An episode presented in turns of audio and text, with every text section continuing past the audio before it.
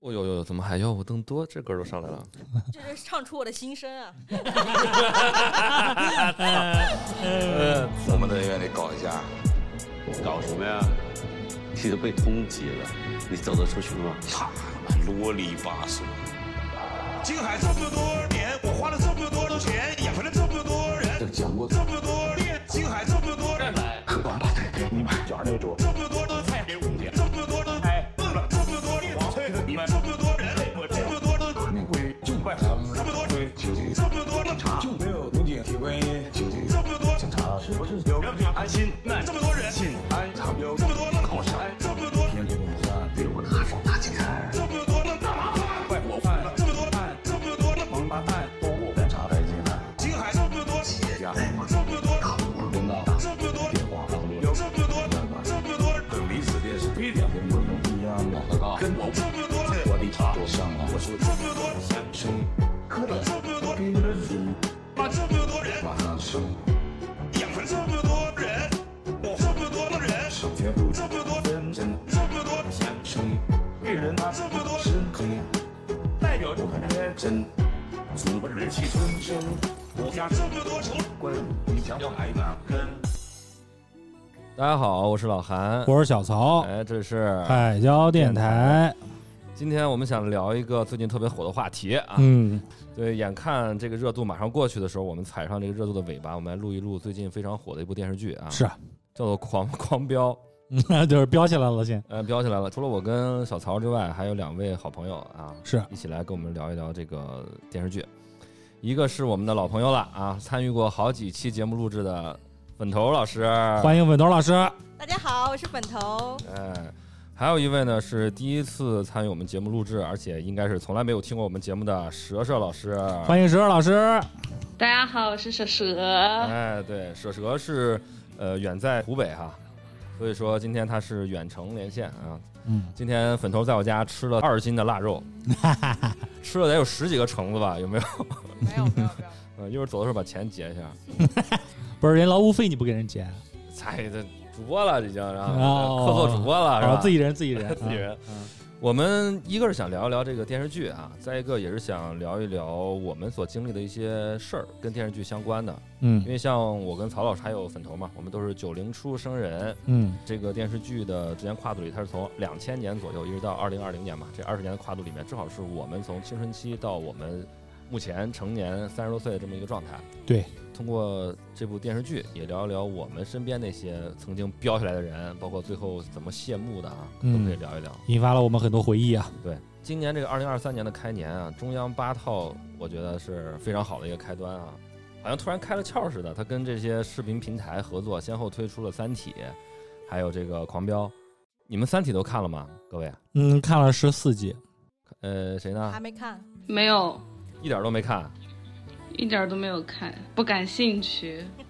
我也我是从一开始追《三体》，追着追着，我说《三体》这个节奏咋这么慢、啊，对， 然后我就听见有人老来说狂飙、狂飙、狂飙的，我就无缝切换到狂飙了，嗯，换台了，换台了，嗯，嗯一看就不可收拾。而这次狂飙很不一样哈、可以称得上是万人空巷了。因为以往我们想聊一聊这些文艺作品，找嘉宾其实都是个嘖老大难的问题，因为有些特别小众的作品啊，有人没看，有人就要么就不喜欢。但是这次狂飙，我觉得身边每一个人应该都看了，而且每个人都是评价非常高。嗯我先简单介绍一下电视剧这个信息啊，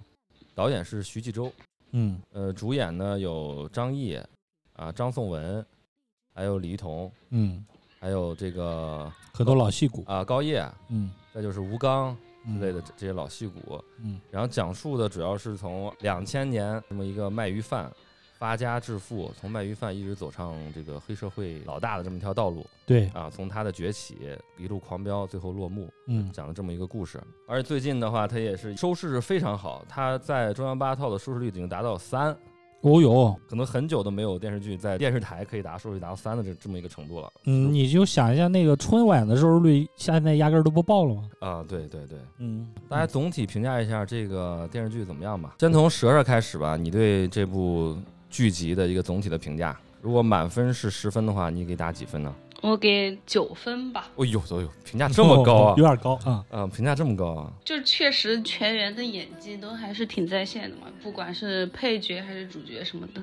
感觉它里面写的东西还蛮写实的，就是感觉会有一些共鸣在里面吧。呃，你指的共鸣是因为它里面嗯、呃就写了挺多，嗯，社会民生问题，对或者是黑恶势力。对， 你刚才不还跟我们说说你身边的没什么经历过这种什么校园霸凌啊、黑社会这种事儿吗？但是我们也都是普通人呀，身边肯定也会有这种事情。啊，一会儿咱们可以结合剧情具体讲一讲。那你觉得你觉得这部片子有没有什么问题呢？问题就感觉有点儿烂尾吧，可能前期铺垫的给的预期实在是太大了，然后后面结尾就感觉有那么一点草率嘛，不是？而且这部片子它是很明确的分了三个章节，而且是非常平均分的，因为三十九集每十三集一个章节，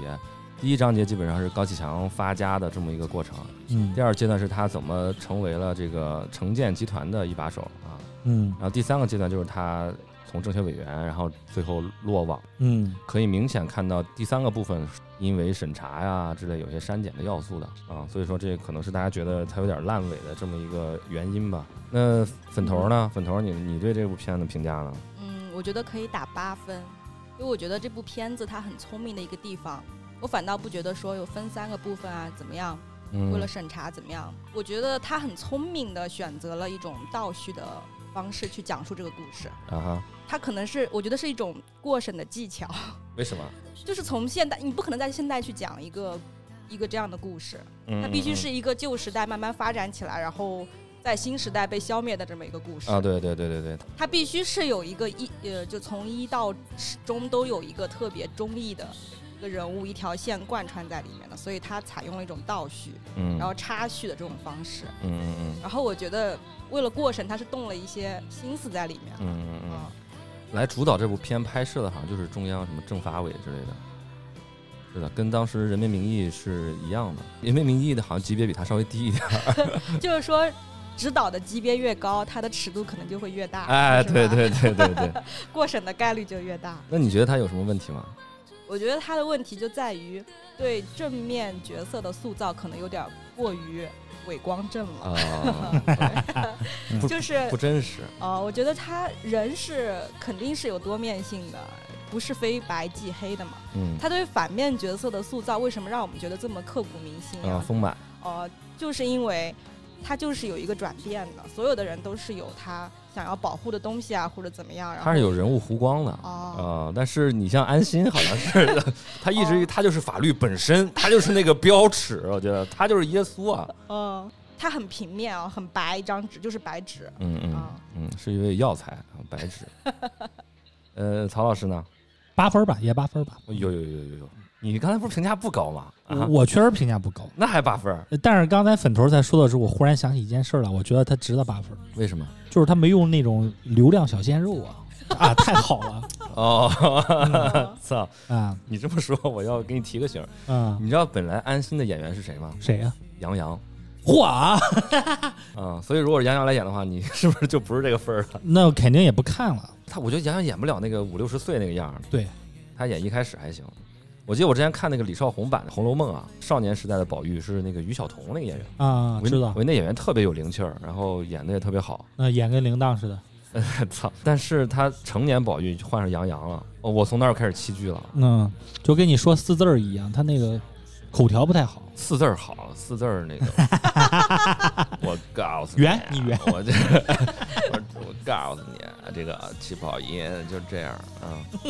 那我说我打分吧，啊，你说一下。我还以为你比我打分还低呢，嗯，我给打六分儿。哦，六分啊啊，差不多也哎挺好的。呃，我觉得是个及格的片子，嗯，但是我我觉得是不是咱们有点那种久旱逢甘霖，矬子里拔将军那种感觉啊？就是是不是近几年的这个国产片儿实在是没得看了？嗯我的天哪，真的。然后、嗯是这样的。然后冷不丁出一部还不错的爆款，大家就觉得嘖都给吹上天。嗯这个豆瓣上的评分九分多，哎，是不是有没有九分？九点一，九点一，我觉得是有点过誉了，因为嗯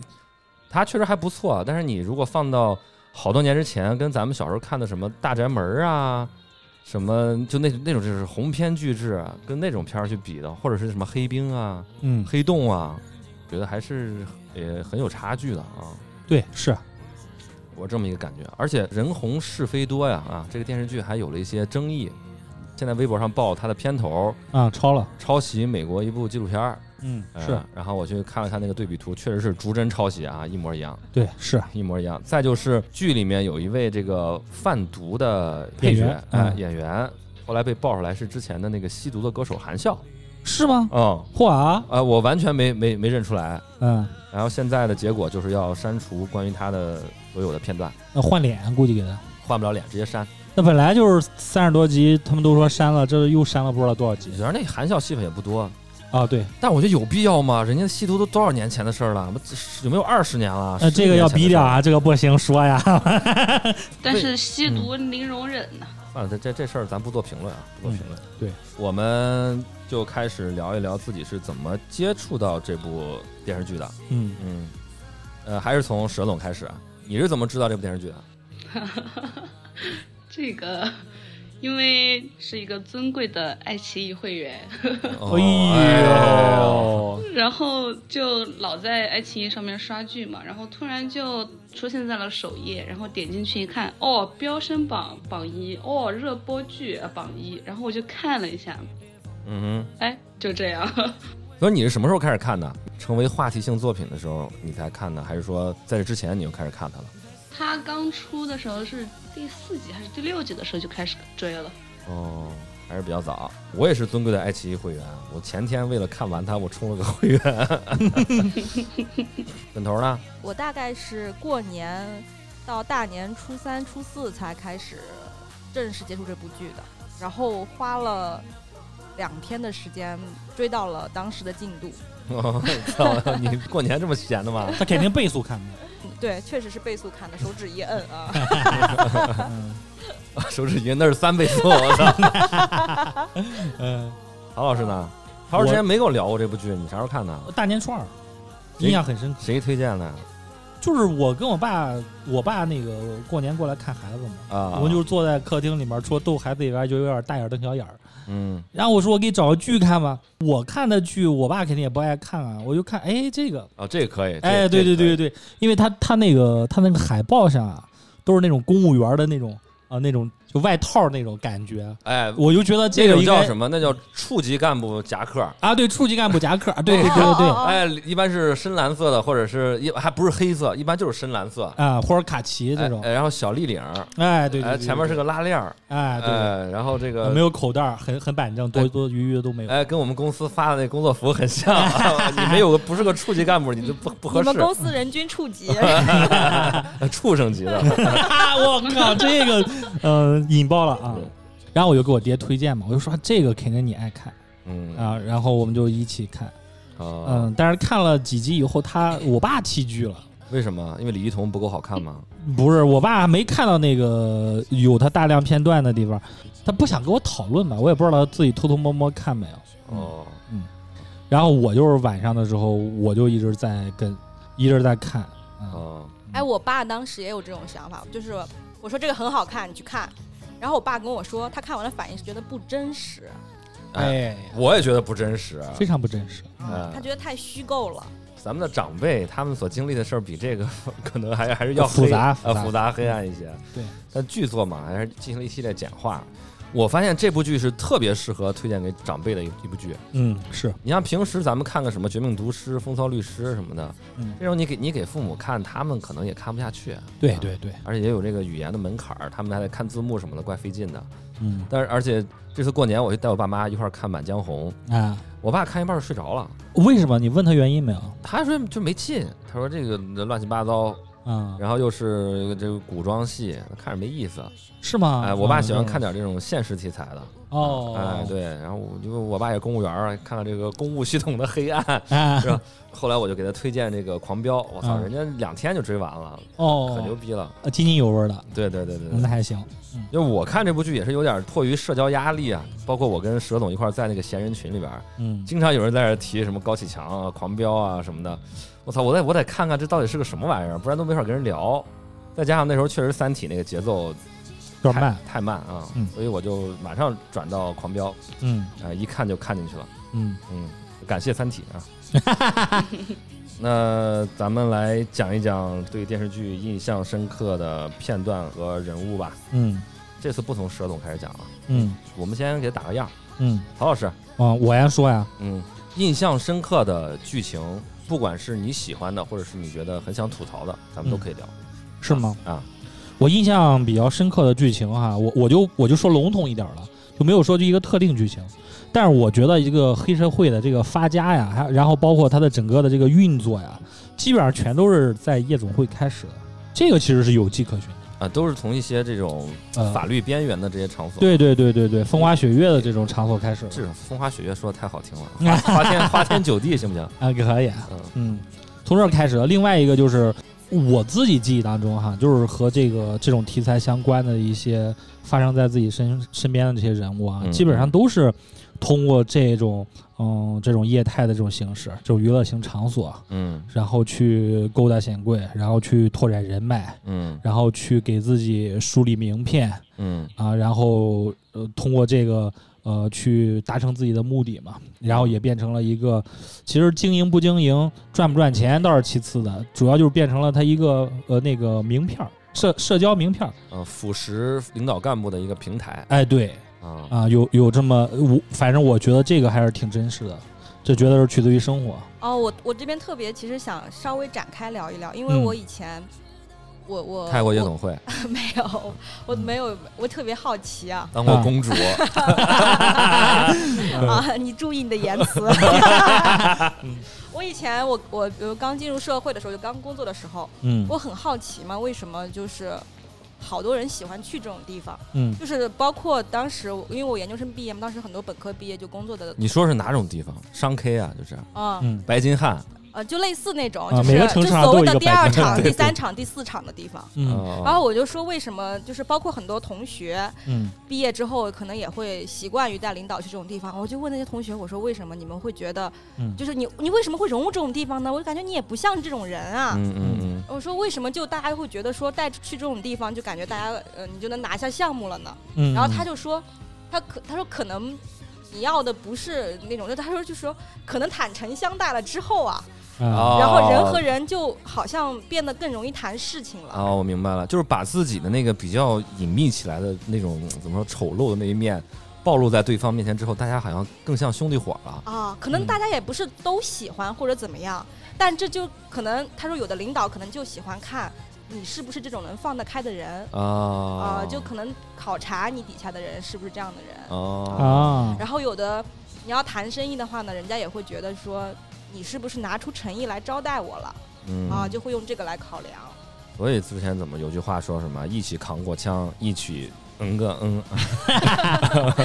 嗯手动打码。嗯对啊，确实是这样的曹老师继续说，啊我刚才把它分成了三个篇章啊三段儿你。你最喜欢哪个篇章？你最不喜欢哪个篇章呢？我其实比较喜欢中间那个篇章，就第二章，第二章就是他那个认了这个干爹以后，然后哦就太是叔当干爹，啊对，叫老爹是吧？哎，啊，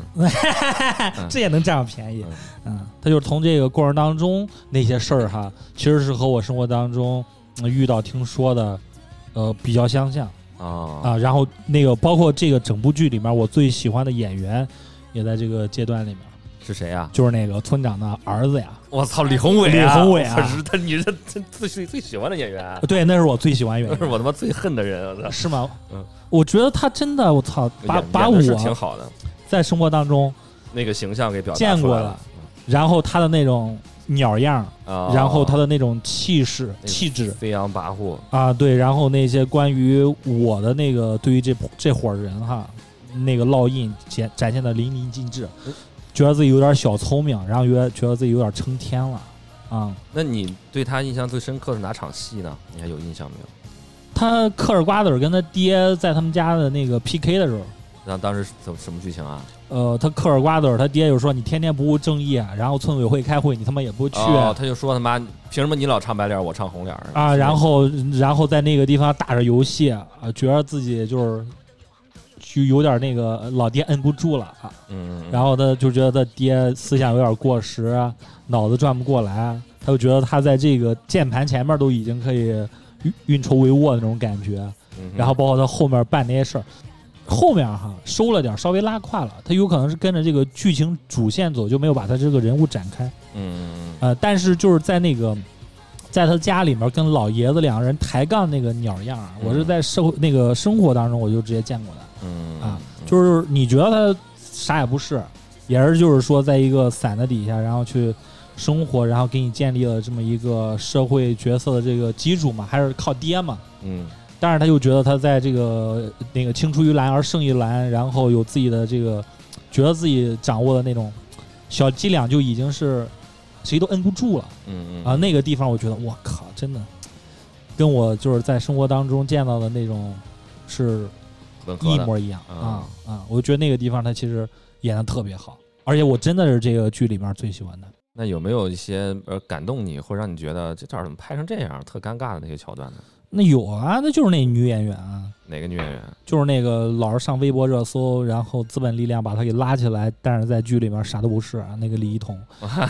那他妈那是啥呀？那是这就是你我不知道，就是怎么就给给他捧上去了，各种这么流量啊、关键词啊、热搜啊，我就觉得那个爱奇艺就是仗着这个这种政法委体系，还有央八去播这个剧。这个资本的力量在后面买热搜有点无法无天了，那找个点就想往前冲，我操！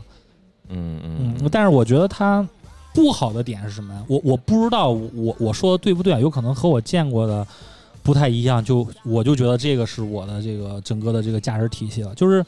就是领导干部家他那个孩子，啊一般情况下不是一般情况下，就我见过的不是这样的，是什么样的？这个也不兴说嘛。啊啊，但是就是，但是没有，但是没有他这个演绎的那么，就是他有点假，就是在他那个地方我有点跳戏，嗯非常跳。嗯嗯，来粉头，哦，我我觉得我最喜欢的肯定是他第一段，就是二零零一年那个那个啊，时代卖的鱼时期，哦，嗯卖鱼时期，卖然鱼后时代啊，我觉得呃，可能这样说有点不太好，就是嗯就是高启强崛起这个还挺振奋人心。对对对对，我我也觉得， 啊，精灵骑士池中物那种感觉啊哦，就是感觉 哦，你一个小人物，你也也也也有点儿能起来，你至少是吧？然后而且他那个时候就那种人情世故啊，他嗯干什么事儿，你看他拿着一个拿着那个海鲜啊什么的去、嗯去公安局门口想拜托人干点事儿。啊，唯唯诺诺，啊、对，然后嗯包括你看他拿个电视、买电视啊什么的，就是就是我们那个年代，嗯，就是人情社会嘛，嗯你就是得这样办事儿，对对然后对就对，给对我呃很真实的感觉。是，然后再嗯加上第一段里面，还有那个徐江太可爱了，啊，徐江是我最喜欢的角色，啊我操，徐江啊，嗯小江，嗯，哦，贾就冰演的真好，嗯嗯，就感觉，而且他老是那种说话带点儿押韵那种，啊就 对是对台对对词啊对，就感觉特别逗。还有他就给他儿子那个灵堂里面摆满 AD ，AD 钙钙奶，奶，那种反差萌 那种嗯黑社会老大， 儿子喜欢电鱼和 AD 钙奶， 对就喝吧喝吧啊，喝个够，就是你怎么喜欢喝这个呀？ 呃，就挺，反正我觉得，就那一段给我的感觉就是，而且那个时候吧，它是整个故事的开端嘛，它真的一下子就抓住了，就抓住观众了，让人觉得很有意思。嗯，对啊，对那对，段确实是。然后相反啊，我最讨厌的，我倒不讨厌第三个阶段，我最讨厌的是第二个阶段，嗯因为第二个阶段，呃，我感觉很残忍，嗯，然后里面涉及到很多凶杀案、嗯就感觉所有的事儿都能在那个时间，就是你杀人啦，还是还是放火啦，嗯就是你为达达成你的目的，什么事情都被掩盖下去了，对一点端倪都没有，对，就是给人一种透不过气的感觉。嗯，嗯就是啊这个《京海杀神》在第二部分正式上线啊，啊就是我们老莫儿，嗯但是老莫儿我很喜欢这个演员啊啊，演的很好，嗯，而且包括就是他拍的几个就是权力的那个角夺嘛，嗯就是那嗯种嗯，那就是村里面的呀，还是说嗯你这个建设集团呀也，有田儿，啊、然后还是你一个地方政府呀这种。嗯我感觉其实我生活中也，就是我工作中也碰到这种，嗯其实有一部分是这样的，它确实涉及到很大的黑暗啊，但嗯是就是我会很很就是很难喘过气啊，包括还有很多涉毒啊，嗯然后那种，然后包括晨晨的死，嗯，就感觉就他很快就下线了，然后这嗯都就是让我很不能接受，有些如果我们认为呃主角是高启强的话，那我们倾向于把他的对手我们称称作反派啊。当然，高启强本身也是反派。嗯我就说，在这个第二部分里面，这个反派没有立住，就是程程，他对高启强造成的这个困难和影响，我觉得嘖都不够。这部戏里边没有把它表达清楚，而且他感觉没有那个人没有那么聪明。啊、对，就感觉很快高启强就把所有的事麻烦都摆对对摆摆对对对平对了嗯啊对，没有给高启强造成很多造成一些困扰啊。那你有没有印象很深刻的桥段？很深刻的桥段，就是那个说屁话没用， 然后呃让让别人也也啊，让节哀别人别人也节哀啊，然后我觉得那个场景 很燃，啊！ 对对 对，而且他他从那个白金汉走出来是吧？旁边全是全是小弟，哦对，然然后他就拿拿个棒球棍儿还是拿什么？对对对对高拿了尔一个高高尔尔夫夫球球棍儿嗯啊，啊一边往前走，目不斜视的。别人 说老大节哀，他说啊说屁话没用，让别人也节哀。对，我觉得那个挺有意思。然后还有一个我比较有深刻印象的情节就是。那个理想，就嗯，是他当时很挣扎的那一段，哦，我看的也挺，就是他把那个卡撒的到处都是，然后最后他那个水杯就这样，就是从摔那摔在地摔上摔对摔在地上滚下来了，就像李想这个人一样，感觉、嗯嗯就注定他是个破碎的。我觉得这段我也印象挺深刻的，因为我我对他还挺同情的，就感觉他就是像飞蛾扑火一样，嗯嗯嗯想要想要就是我我变黑，我看我能不能就把这些黑的都一一窝的给给端端掉出来啊、嗯对。嗯那佘总，轮到你了，来来来来来，拿出你的教案。就是呃，印象比较深刻的片段吗？你这三个章节，你最喜欢哪个？这三个章节，喜欢第一个章节呀、就喜欢安心那个时候的单纯、嗯哼善，良，嗯哼，然后后面，嗯、呃，唉，太惨 了。然后就是我，就感觉印象挺深的，就是第十二集的时候吧，好像是，那个时候安心和高启强两个人是迎面撞上了，但是选择了错身而过嘛。然后也就哦是包括当当时高启强好像把墨镜都摘下来了，但是安心没有。对，没他有是想说要话跟他打招呼，但是安心无视了他。对然，后这也就是在暗示吧，就是两个人也正式决裂了。嗯，渐行渐远。对，也就是给那个二那个零六年的故事做铺垫嘛。就安心是当时那个阳光，你看见没？那个构图哦，安心是从光中走向那个就是稍微暗一点的面，然后高启哦强呢，就是向光中走过去。哦，这个细节感觉没有注意到。嗯，就有感一觉第镜一头阶有隐喻段的交锋，就虽然是安心占了那个上风，但是第二阶段嘛，就随着高启强的势力不断扩大，然嗯后安心也是各种受排挤，然后不得不隐在暗处，然后暗中观察那种。嗯，走走入了事业的低谷。对，然后他们两个穿着，你不知道有没有印象啊？就是安心当时穿的是，嗯、里面穿的是白色的，然后外面穿的一件黑色的外套。但是那个高启强里面穿的是黑色的黑衬衣，但是外面对外外面穿的一件白色的外套。哦，我靠，这这些细节好考究啊！你不对说啊，这些我都没有服化发道现嗯你都能看得这么仔细，看人家佘总就是观察细节，因为当时就感觉，嗯，高启强虽然就是外面就是万事风光，但是内心呢，也就是彻底的开始黑化，然后走向罪恶嘛。但是安心也是虽然不受重用、受排挤，但是他仍然心怀正义。呃，我最喜欢的其实跟两位一样，也是第一个第一个章节，一个是他的，我觉得他的那个二零年代的不是二零年代，两千年前后的这个服化道，嗯我觉得还挺到位的。嗯因为比如说在两千年的时候，千禧年的时候，我那时候十岁，嗯我那时候也经常跟我的呃长辈一起去菜市场啊啊买菜，啊不管是买鱼还是买那个买蔬菜什么的，买肉讨价还价那个，就菜市场那个环境我很很熟悉，然后它的还原我觉得也还做得不错。再一个就是你像他给那个小龙小虎送那个等离子电视，你们家里用过等离子电视吗？没有没有。呃，当时是好有钱的人才用得起我记得个那个时候用背头电视，哎特别对大啊，的背那种头啊，对，那个不用不用电视柜的，是直接坐在地上，然后呃落在地上的，非常大一个，很高，然后嗯后面后边很厚一坨，是然后底下还有像像音箱什么在底下，对，看着跟柜子一样包括小灵通。咱们在座各位都用过小灵通吗？啊，用过用过用过，确实像他们说的那种，就是打电话随便打。啊，特别便宜。蛇总，蛇总九九年的应该没有用过吧？没有， 哦，啊他直接就用手机了。我记得我当我当时那个小灵通的电话号码我还记得特别清楚，反正我说也无所谓，现在现在打不通了，叫三九六八六六八。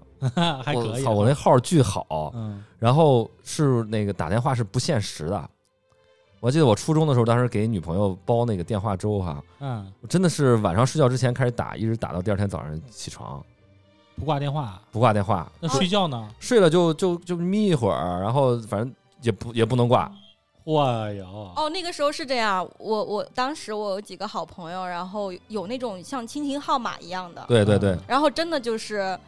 你只要一回到家就打开那个电话，然后就一边打电话一边做作业，一边对作业一边聊那个闲篇，然后就哎打到第二天可以。啊，随便随便聊。那时候那个那个小灵通，你们还记得那个牌子吗？最多的是 UT 斯达康啊！这我不知哦道，我操，完了这咱们九零后跟你聊这点时代的眼泪，你他妈的都啥也不知道。真不知道，忘了。 UT 斯达康，然后是翻盖儿的，然后它那个屏幕是呃蓝色背光或者是绿色背光的，啊，是是，这个我有印象。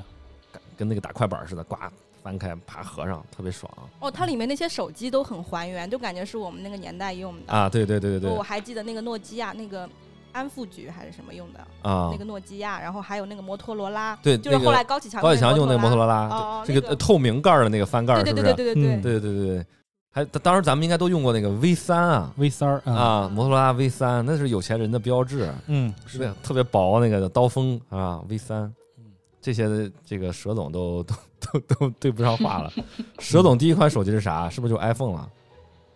嗯，哦， 好 吧，哎操，他用手机的时候都是妈的二零二零一零年前后了。对，是就那个时候了。就是没你没有经历过这个非智能手机的时代是吧？小时候爸妈不让用手机，哦，我我第一个章节我印象最深刻的桥段是这个安心和高启强在这个 KTV 里边 互殴互殴的那场啊，砸杯子，嗯哦，啊高启强和高启强和啊，不是不是和那徐个江和徐江徐徐江江啊，就是那个呃高启强先拿烟灰缸砸他一 一一脑门 儿然后徐江还一点事儿没有，然后跟他聊天儿，然后给他回了两酒瓶儿，是不是？然后还在然谈判呢嘛， 对，然后俩人都很淡定的谈完判之后，那个高启强一出门儿， 徐江就开始在那个沙发上雇佣， 我觉得那个那个特别搞笑，贾冰完全把他那个喜剧天赋发挥的淋漓尽致，我操金海这么多年，啊！精彩这么多给你年，们花那么 多钱，养了这么多人儿，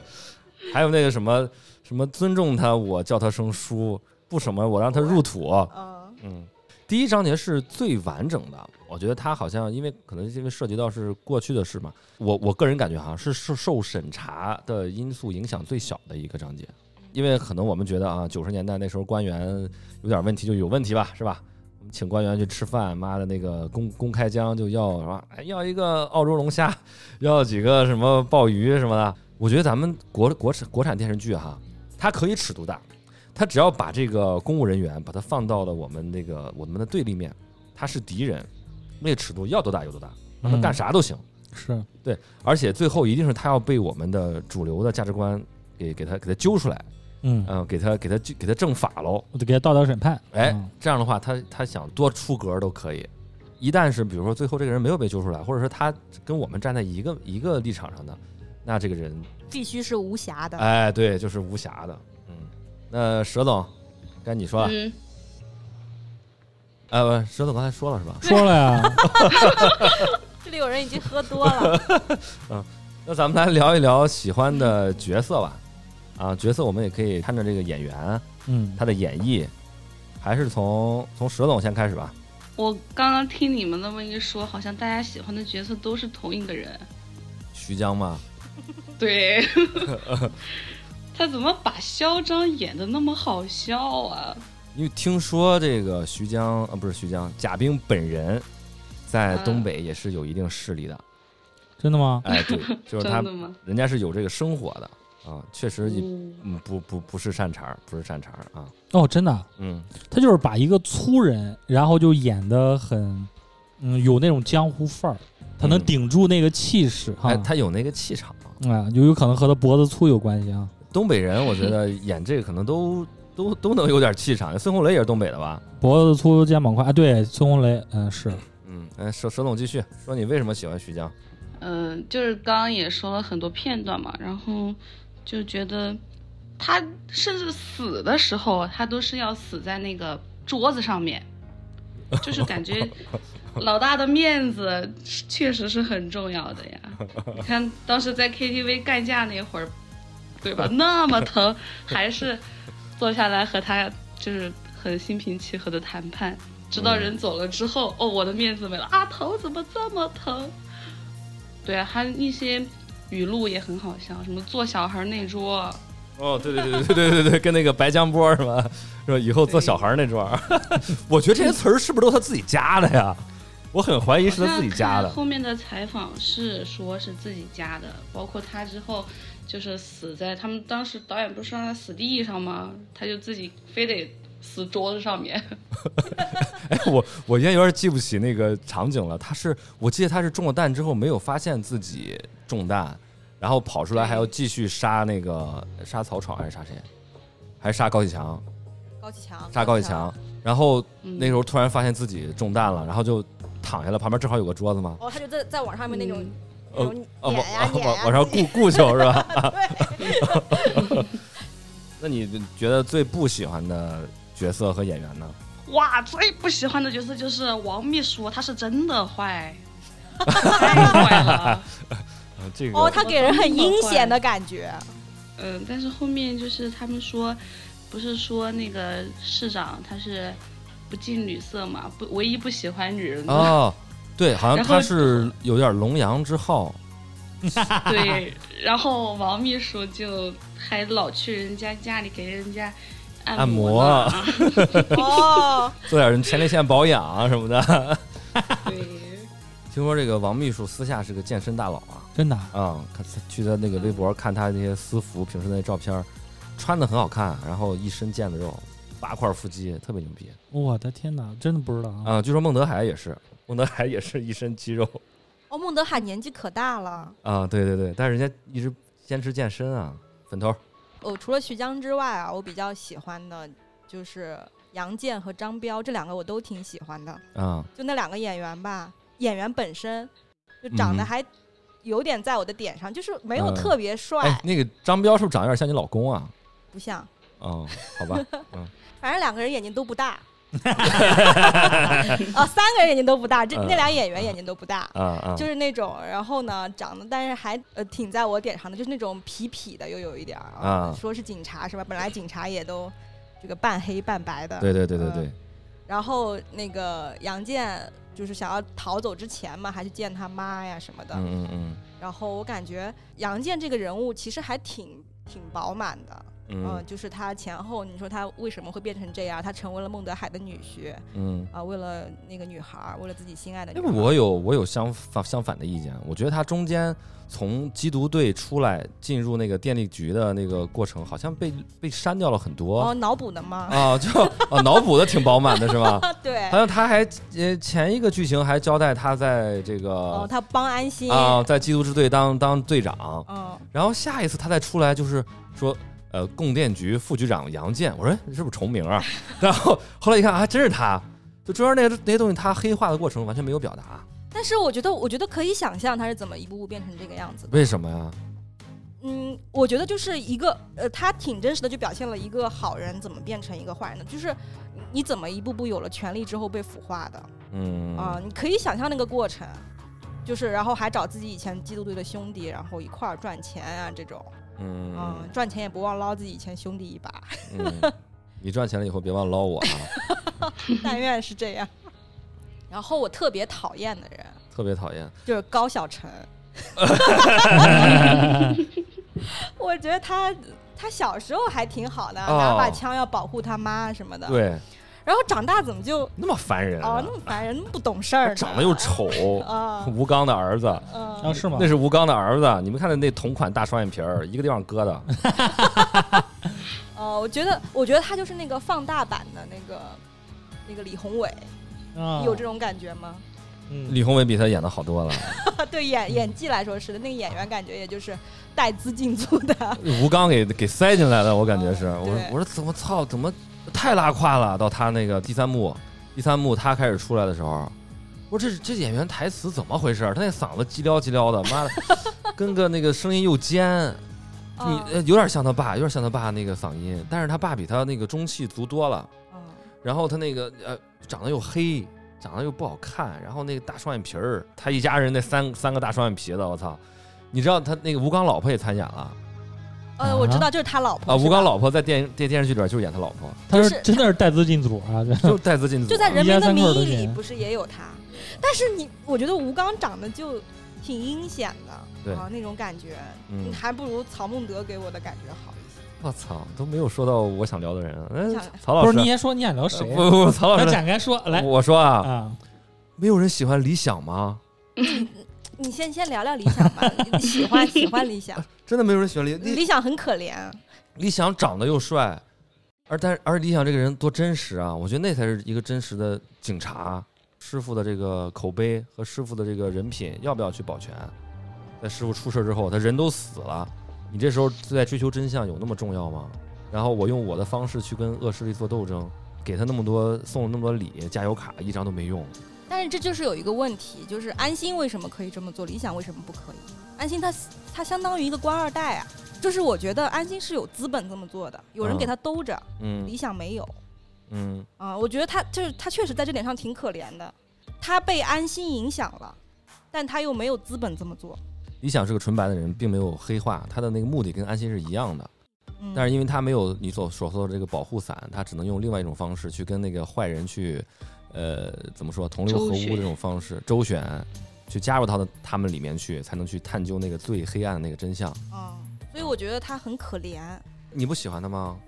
我他死的时候我还有点难过的。可是我觉得他的角色塑造也是稍微有一点点那个，他就最后说，安心和谭思妍是我生命中的两道光啊、啊，然后就是你们让我有有有那个坚持下去所以说你刚才说的很好，说理想是飞蛾扑火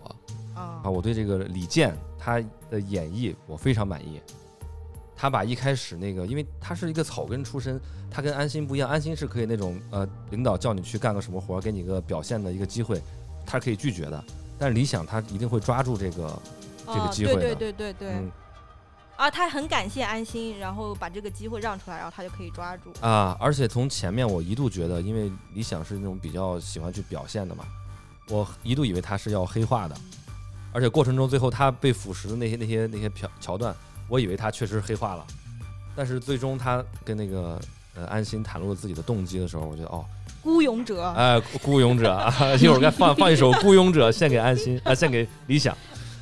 但安心的话，我说我太烦了，什么人啊？ 怎么会有会有这么轴的人啊？干什么呀？而且而且，我觉得，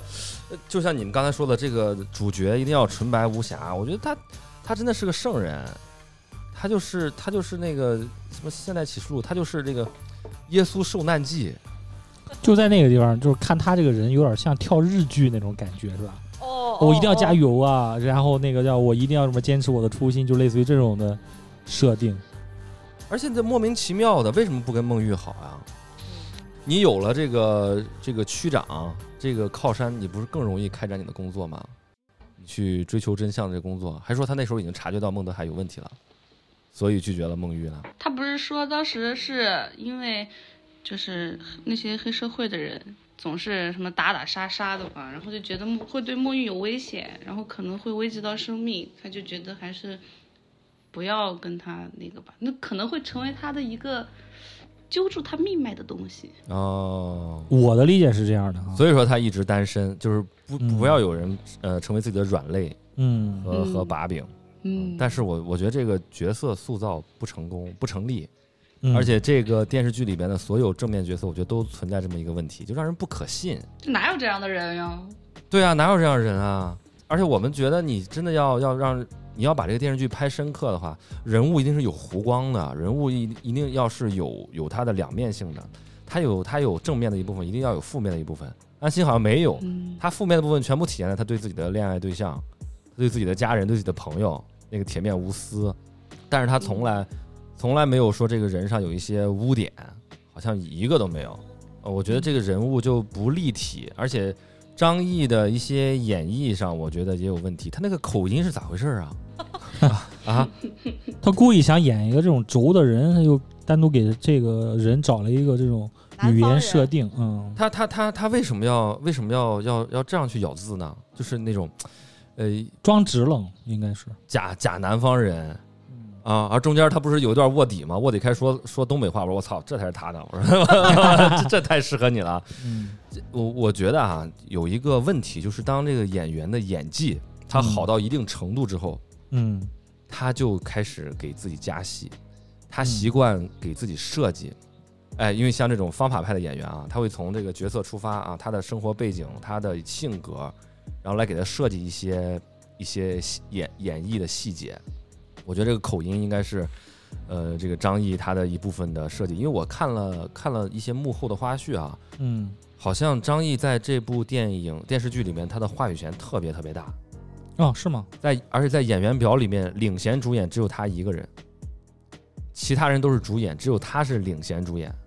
哦，啊，所以这里面有很多的桥段，他是提出了意见的嗯，啊。我看，比如说他一开始去卧底的时候，被那个疯驴子吊起来打，当时那个导演是给他设置了底下有个凳子，给他给他那个呃支在那儿，就不让他太难受嘛。他坚持要把那个凳子给拿掉，他一定要真实吊在那儿，才能演出那个吊的那个那个体态。嗯，啊，我觉得这个没问题，这是方法派演员，我觉得一点问题都没有。而且我听说哈、他跟那个高启强在医院对峙的时候，拿着个警戒线往前走，逼着高启强步步后退的那个桥段也是他设计的嗯，这个我也听说了。啊。我觉得没有，我觉得没有必要。呃有人觉得那个桥段很好，很燃，觉得弄得太太 drama 了。太 drama 了啊！就是这这条警戒线，这条红线，而且高启强还给他铺一段，说啊，我们不越过警戒线就没有问题。然后他就拿了警戒线，步步往前走。不能说是演的不好，只能说他是有点设计过多。还有另外一个就是高启强的演员张颂文啊，很多人对他在这部剧里的这个演出有了有极高的评价，我是完全不太信服的，特别是第二个章节，就他那个飞扬跋扈的黑老大的那个部分，我觉得他没有那个气场，他走路的那个仪态，就他拽啊来拽来那个仪态，跟徐江比，那就是那这真是天差地别。他那一看就是演出来的。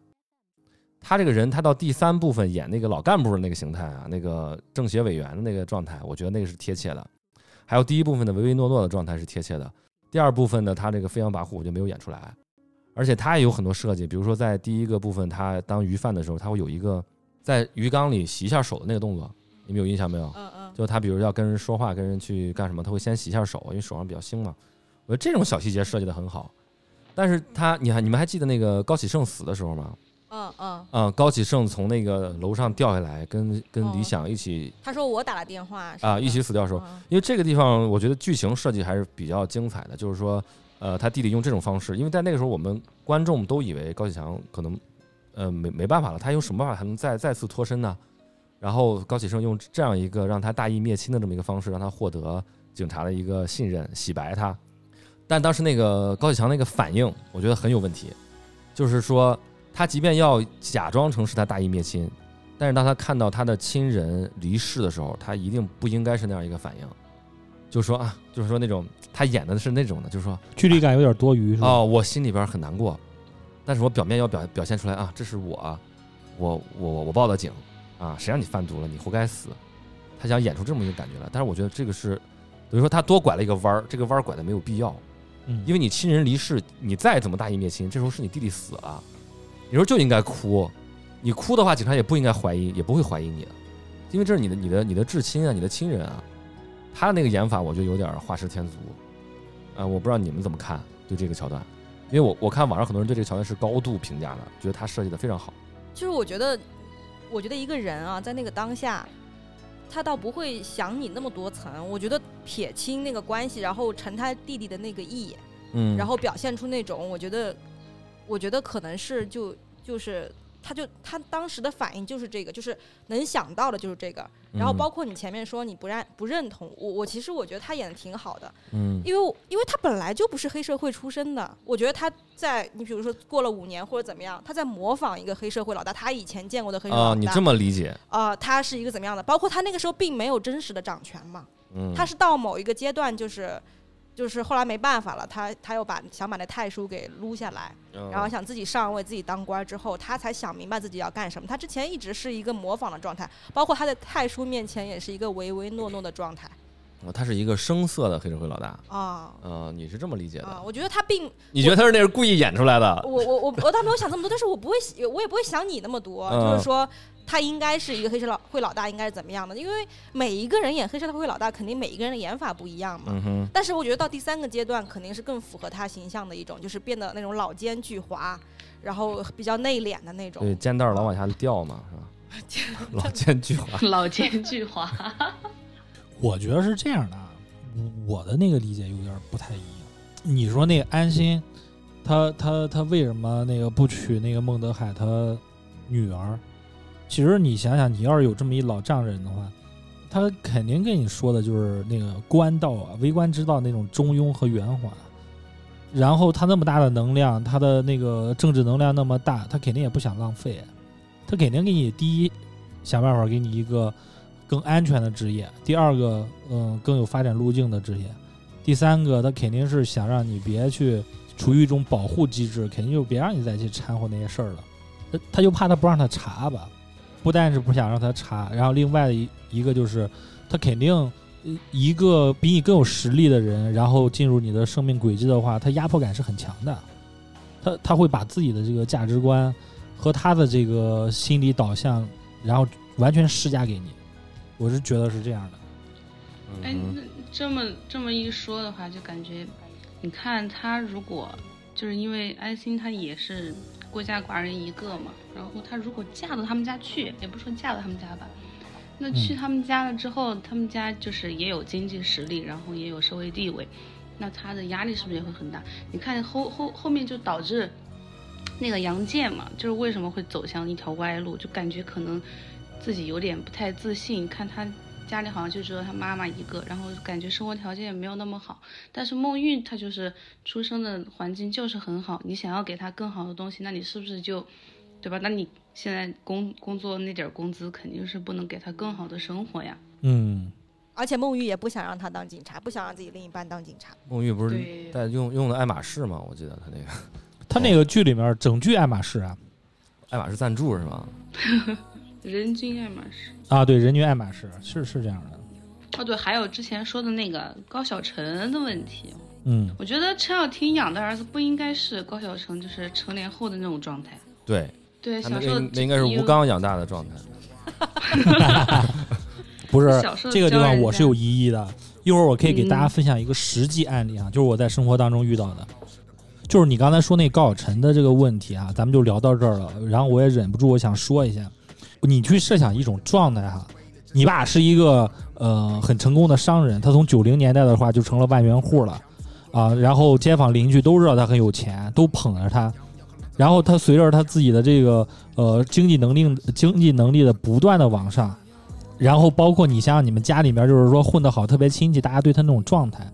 他其实他自己的那个孩子，他有点何不食肉糜的感觉，他他他是完全跳脱了一个正常人发展的那种状态，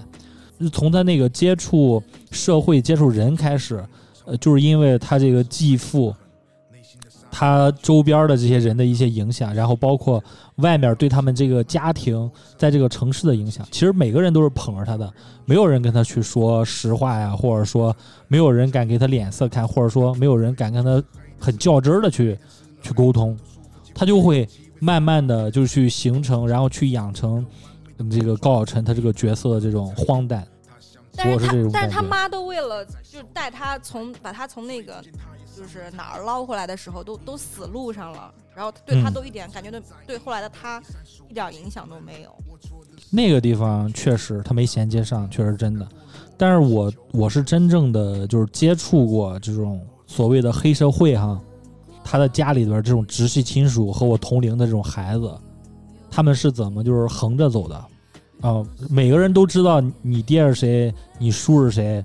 每个人见了他之后都会有一种就是嗯、呃捧起他的这种感觉，然后他的这个整个的气质会越来越膨胀，压迫感会越来越强，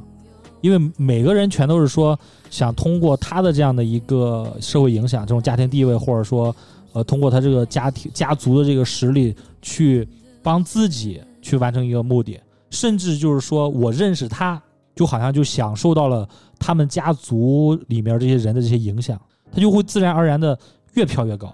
生活当中哈，就见见过这种人。我可以分享一个其他的例子，就是说，呃，我朋友他是这个酒吧的一个大股东，非常非常的有钱。他们那酒吧差不多，呃，一年有个小一个亿的这个收入吧，就是在物质条件上非常好的一个人。然后他就会去给这种卡座敬酒嘛，就遇到过这种富二代和这种黑二代。然后他就说：“哎，那个谁谁谁，咱们就是我敬你一个酒，在北京，你知道吗？”他周边周边的狗腿子就会立马补一句：“这个谁谁谁这名字也是你叫的呀，就类似于这种话就给压上了，你知道吗？他就自然而然的会会让他这种类似于高晓晨的这种角色就膨胀再膨胀，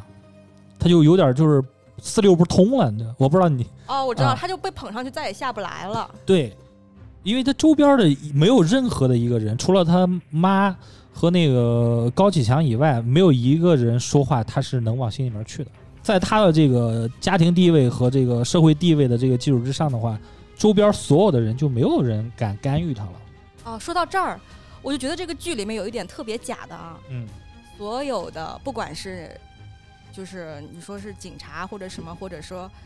呃黑道上的人都都喜欢说金海就是我的家，我就不能离开这儿。就是我我想探讨一下这个问题啊，就是不应该、哦，那那我大家都知道该快出事儿了，那我就赶紧跑呗，感觉所有人都在留在那儿等着被抓的那种感觉，是啊，但是他放不下呀，就放不下以前那些权利。以权力。嗯，资源在这个地方享受的社会影响，所有东西他都放不下。就很多人他已经很有钱了，周边人就说：“哎呀，你怎么不出国呀？”然后那个去享受更好的自然环境，享受更好的那个文化制服务啊，服务什么也好，他们为什么不走啊？他们都是有这种情节的。包括我说一个很很现实的问题，就为什么有很多父母，他很希望自己的孩子回到他的那个城市，去找一个班儿上。这不就是现在的我吗？因为他在那个地方他是有自己的圈子、人脉，可以提供给你的帮助，他自然而然的他会觉得有这种自信，就是说，呃你走我给你安排这条路是很舒服的啊，啊。然后同理就是说，这些人他不想脱离他自己的舒适圈，所以说他就觉得京海就是他家。这这这部剧要是真的按了正儿八经说的话，我刚才说八分是因为我不想太苛刻，很多人把这个东西给顶上去了。但对于我来说的话，我真的只只能给六分。在我眼中哈，《封神》的这种类似的这种这种剧哈，拍的最好的是那个《征服》啊，就是刘华强那个，就是那个孙红雷。对，有人说靠山吃山，然后有人说靠水吃水，然后他一穷二白的，自己没有社会资源，然后他想在这个社会的体系当中，然后脱颖而出，他就得要比其他的要有竞争力。他的竞争力说白了，就他就是就狠，就狠了，就变成狠了。那个法就是律可以约束我。要命一条。哎，对对对对对，刚刚我是少说了一个人，我一定要补上 去，你说啊，就是高启盛。高以胜啊，哦，高启盛这演员演得疯批太好了啊，演的太好了，而且他拿那个冻鱼杀人的那个，哦，那有点像那种韩国的类型片儿了，或者是有一些那种 cos 片儿那种，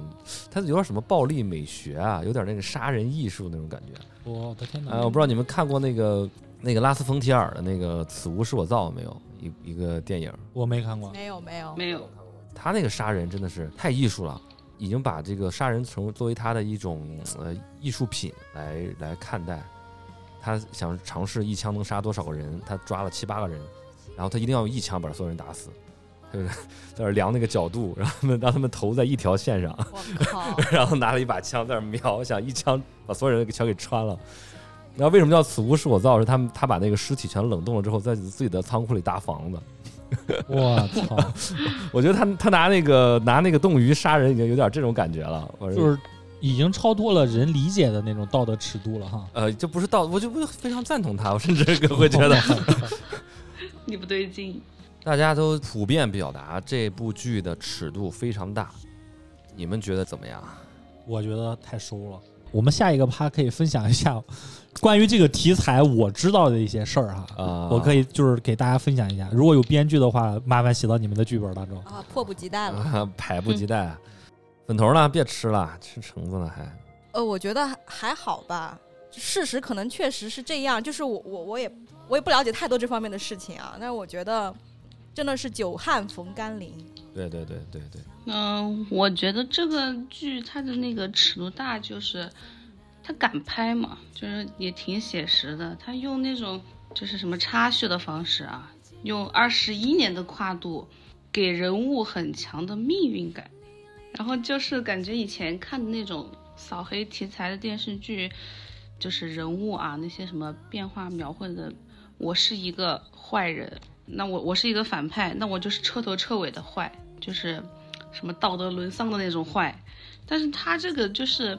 把人物的变化也描绘得很生动，哦，我觉得就是可能是这样的，就是观众喜欢看那种有来有往的智斗的，比你啊纯拿一把刀去砍人，然后滴嘟滴嘟那个车来了，然后你跑那种，可能更刺激啊、给人的感觉。嗯，呃，聊聊那些咱们经历过的这个狂飙时代啊，，迫不及待，迫不及待。呃，身边的人，我觉得曹老师先开始分享吧，好像你是跟这帮人经常混在一起啊。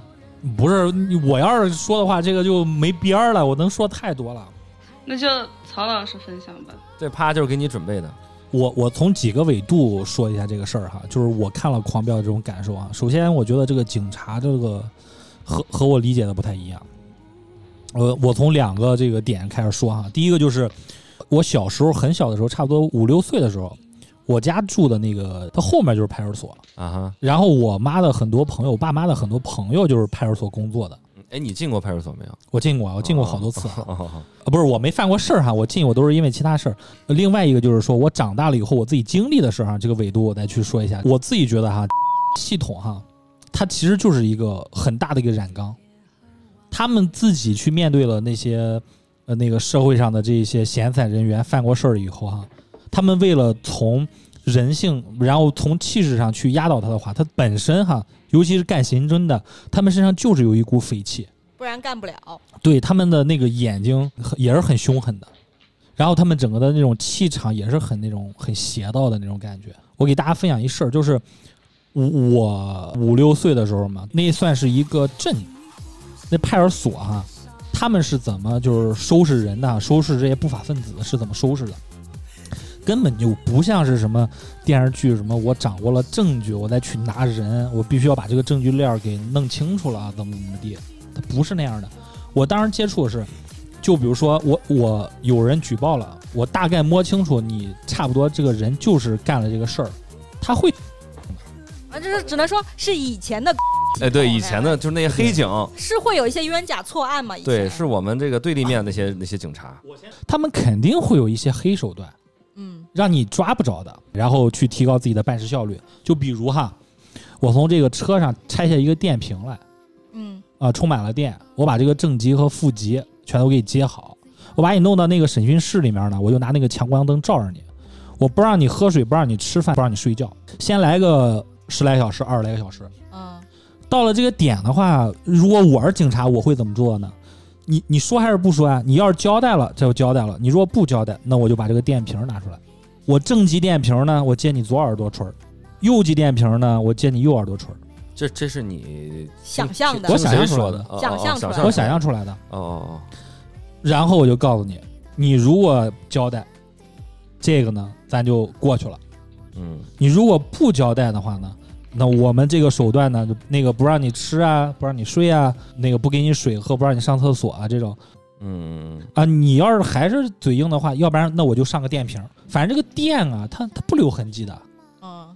正负极接好，弄你耳朵垂上以后，电的你妈都不知道了，大小便失禁啊，这也怎么着呢？嗯你又验不出伤来。嗯嗯嗯，顶多也就是说离着他那个审讯室的窗户差不多，嗯、一公里就能听见你哭爹喊娘嘛。嗯嗯嗯，那你出来的时候，你也你也举报不了嘛，对不对？我电的你，你这个东西身上又没有硬伤，你怎么能举报我这个过了线呢？嗯嗯对不对？这我自己想出来的啊，嗯，呃，你剧你的剧本里写的，呃，我剧本里边写的啊啊啊。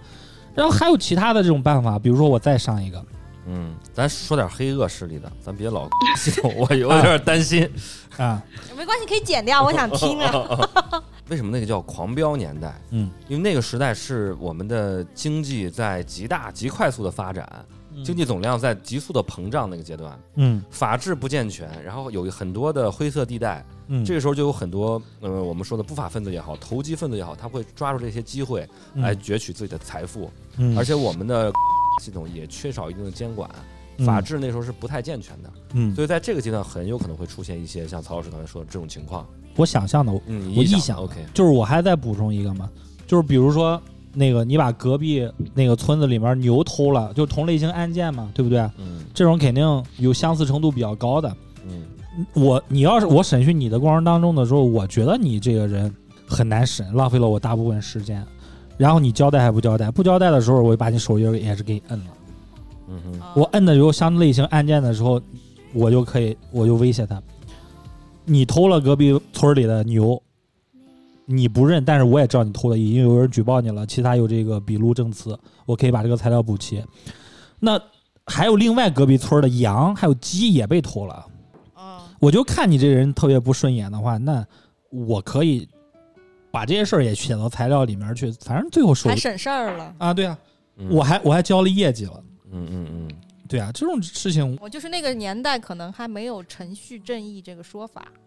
对，现在可能国内也没有， 现在也没有。 嗯我有一个朋友被人骗了，无中生有。啊骗了差不多无懈可击。啊将近一百万吧。他有很多的证据，嗯嗯，然后他也提交了公安系统了，他也去交到他法知院了道，是谁了，呃知道他是就是那个人是现实中你可以连找到的。就是录音啊，然后包括什么微信聊天记录啊，包括其他的能证明这里面的所有的这个证据链的所有东西，你都是有的。他判案的那个角度，其实是在于断这个案子的程序需要哪些东西，你要给我补齐，能懂我意思吗？ 嗯嗯他就拿不出来。嗯他去找警察，就是说那个找那种金融诈骗的这种其他东西你也看见了，然后包括录音里面什么都有，然后这事儿能不能立案？他就说，在整个链条当中，我们需要的东西你提供不出来，嗯那这事儿不行，我们不予立案。我那个朋友就跟我说哈，那被骗那个上千万的、四五千万的多的是了，你这个百十万这也叫钱，嗯嗯嗯。你就自己认了吃亏算了。哎，你你身边有没有那些小时候特别风光，然后后来就是家里因为像高启强这种情况，呃，落马或者是有，进去的这种事儿？嗯，它分为三个时代。嗯，就是三个阶段，其实也是跟这个三部曲一样，啊，但卖是鱼时代，然呃，后就是它里面是卖鱼嘛，然狂飙时后代，落马时代，然后承包工工程嘛，嗯然后再一个就是呃，掌握了所有的这种灰色暴利的这一些呃那个产业链嘛，嗯啊，全都就是通吃了嘛，嗯这种阶段嘛，嗯其实差不多，在在在咱们那个时代洪流里面，嗯，其实经过的事儿哈和这个也大差不差。对就第一步的话，基本上就是说，就是他们通过自己的这种，嗯、呃、嗯、狠劲儿嘛，就是这种以暴制暴，然后看谁狠，然后这种重伤犯罪有可能就是逃过了这个呃法律制裁，嗯然后这个名声出去了，嗯然后那个四里八乡的都怕他，嗯他以此就得到了一点小小的红利，嗯然后稍微赚了点儿钱了之后的话，因为四里八乡都怕他嘛，他有可能就跟那个时代的这种嗯拆官迁员啊，对官员不是不能这么嗯说个这个还要下一点不能说，么说就是他就跟这个时代洪流里面需要的一些嗯嗯暴呃力行业，暴力行业嗯啊，比如说拆迁，嗯比如说那个催债，呃运渣，嗯，就是那个建筑这种运渣嘛，嗯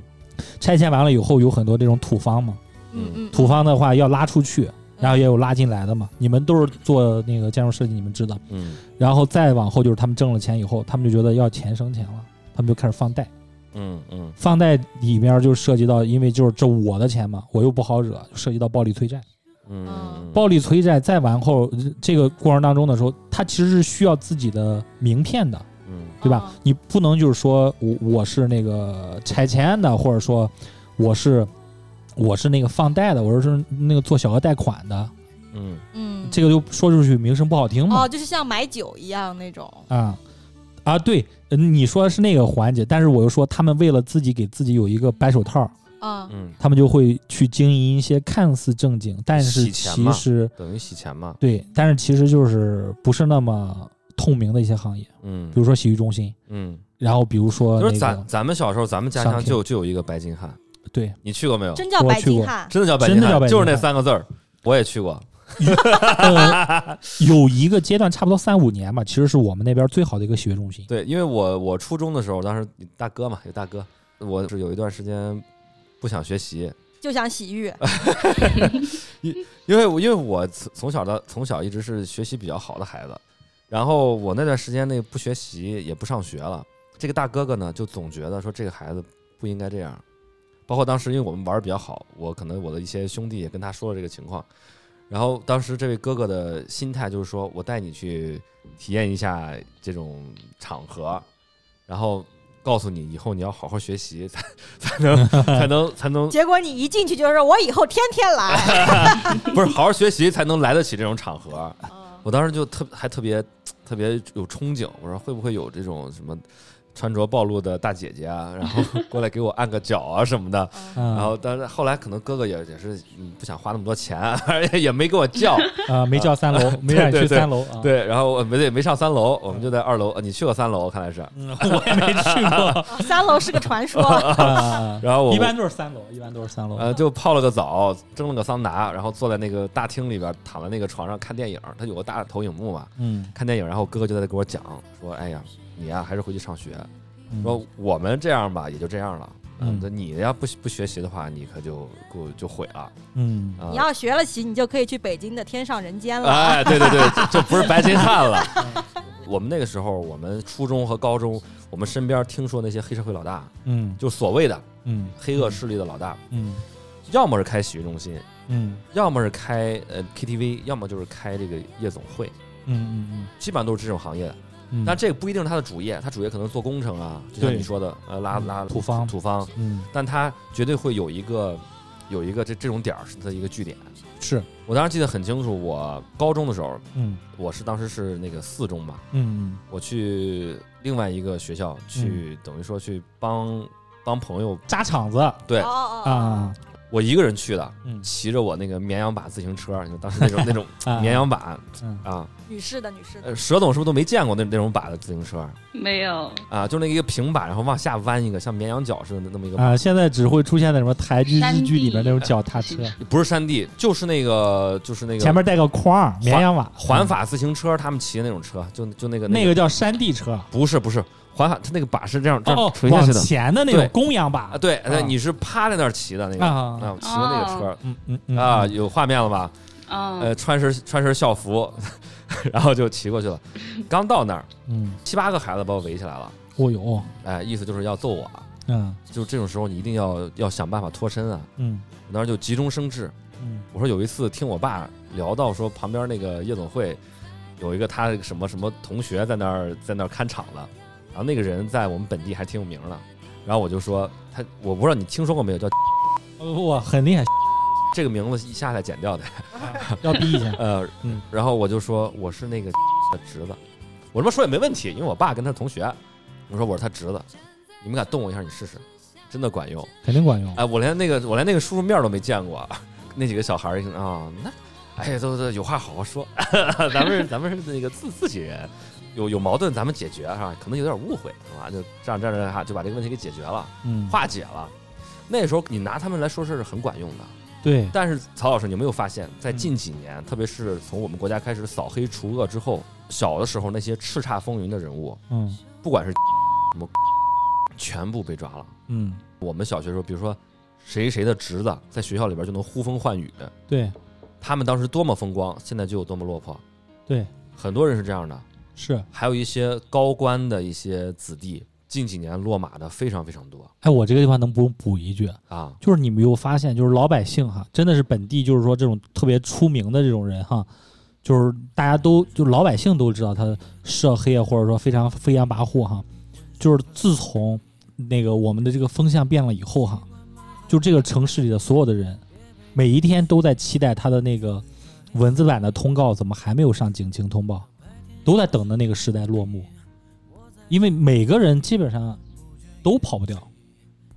而且他这个是翻旧账的，那些人都没跑掉，嗯，对对对对对。每个人你你你有没现有发在现当退时休大的家都在干等部，退休的干部都要处理你。对倒查二十年嘛？还有呢，还有曹老师还有别的故事讲讲吗？就就是类似于这种事件啊，在我们那个地方，我我为什么知道那么多？我他其实当时就是当时的议员，他是老大呢，还是说底下一个？当时在里面还算是比较靠前的位置，哦，就是就像那种那种老大级别的，逢年过节的时候就还会说某某某兄弟春节快乐，阖家团圆，然后那个身体健康什么的，还会给他发个信息，唐小龙、唐小虎那种。还没到那个份儿上。他当时是到哪个级别？就是疯驴子，也也不是，呃，比如说某一个业务部门，嗯，他他其实就是说在里面是头儿，我知道了。用日本黑帮的话说，可能应该是个弱头级别的，还不是组长。对，嗯就我为什么说狂飙，他有一个点我是特别不认可的。我接触的这一帮涉黑人员哈，他脸上是有一股劲儿的，那个劲儿根本就不是说什么你觉得是老大，他有那种江湖风气的那种那种压迫感，不是那样的。就是你跟他接触，你第一眼会看到什么？这个人他如果越狠，你第一眼看到他会就会感觉他越猥琐，猥琐，猥琐，真的是猥琐。他不是那种很狠的那种表现的脸，他是猥琐。他他是有那种压迫感的，哦但是你会给他感觉就是说他眼里面是有鬼的，哦，他也是怕干了坏事之后怕鬼敲门，你知道吗？就是你跟他一接触，他他和你不熟，然后包括你你你你去，有可能就是说他他之前不认识你，你第一次见他的时候，他有可能是他的那个气势是非常具有压迫感的，就觉得这个地方是我说了算，你们这些小杂碎根本就上不了什么，就上了台面，我根本想不想正正眼看你，他会有这种姿态，但是他就是再去看他的时候，他是他眼里面是有鬼的，他是猥琐的。哦，相由心生嘛。啊，对他对都有对那种猥琐劲儿。他的那种猥琐是什么猥琐？就是说我犯了事儿，我确实心里面有鬼，我就怕我你你可以看见我的狠，但是你更看见的是我的坏，就是那种坏的猥琐，嗯，就脸上就写的那种坏的猥琐。我我记得我初中的时候有一个，当时还算是就是认识的一个算是坏孩子吧，他父亲呢就是我们那儿一个，我们用我们的话说是查的，嗯，是个这种小小黑社会，他父亲，他在初中开始啊，就开始研究这个阳具增大的一些 方法，知道吧？然后就开始吃一些增大的药，然后又开又跟身边的朋友什么分享，呃，然后又聊一些那种嗯自己的一些姓氏什么的。然后我当时对他印象就是，我看这人我就觉得就是个妈的淫棍，就是一个也是猥琐，就是猥琐本身，你知道吗？而且猥琐印脸上了。呃，对，而且那那些小孩儿，特别是家里有点背景的那小孩儿，我说背景不一定是官官员，但是我我我觉得哈，小时候那时候不管家里是黑社会还是家里是官员，他们经常容易玩到一块儿，嗯，因为他们有仿佛某有一种互相互相利用或者搭伙儿那么一个一个状态。我我要是要谈到我爸给我讲的一个一个故事，就是我爸的一个同事，嗯我爸这个同事呢，他的弟弟，他弟弟在我们当地算是一个就是这种小头目吧，嗯小头目，然后一直觉得自己特别的、特别的，就是目中无人，谁也不如我牛逼那种的。然后他们是跟开发商合作，开发商应该是在一个农村的一片地，算是争了一块地还是怎么着。然后后来就是因为村民们有一些意见或者反对，就造成这个地有纠纷，就村民不把这个地交出来，他们也没办法去去开发这片这这块地。然后当时呢，就找了一部分这种暴力团体，嗯，也把这些农民啊教训一顿，因为他他带头过去的，而且是属于那种比较勇嘛，啊一马当先那种的，拿着砍刀，他们都是拿着砍刀，拿着那种棒球棍儿，冲上去跟这个村民群殴嘛，打架嘛。嗯最后结果是什么呢嗯？就是这个带头的这个人啊，嗯，被村民用铁锹拍死在地上，头都拍扁了，头都拍成拍成饼了，拍死在地上。这就是当时听说过的这种，呃，可能跟强拆这种性质差不多，就是这种暴力征地，哦，以前这种嗯村子里面，就是城中村里面的这种村长是特别有权力的，就跟那个李有田儿一一样样，真现在的也是这是样，，嗯就是他真的是能分配的，嗯，然后他是能就是能决定，就他一呼百应嘛，人家要不要来按手指，有多少户同意啊，不同意啊。嗯然后他在那个对外啊，对这种开发商，他也是很有话语权的，大家都要巴结他的。嗯，越没有学习文化知识，他其实就是，嗯、在社会上的生存之道越简单，他就是慕强。嗯，嗯我有一次跟我父母，我们就呃开车回我姥姥家路上嗯走错路了，走到一个农村里面去了。嗯走到他村庄的乡间小路上呢，旁边有一个骑摩托车的人，我妈变道的时候就没有看到他，嗯就是等于说别了他一下，然后那个人摔倒了。嗯摔倒之后，那个人就下来就要跟我们理论，嗯啊，跟我们理论过程中就是不干不净说几句话，然后我就跟他骂起来了。嗯啊，跟骂起来之后，他就是回村儿里叫了一下人，瞬间出来十几个，拿着那种铁锹、镰刀什么的，你知道吗，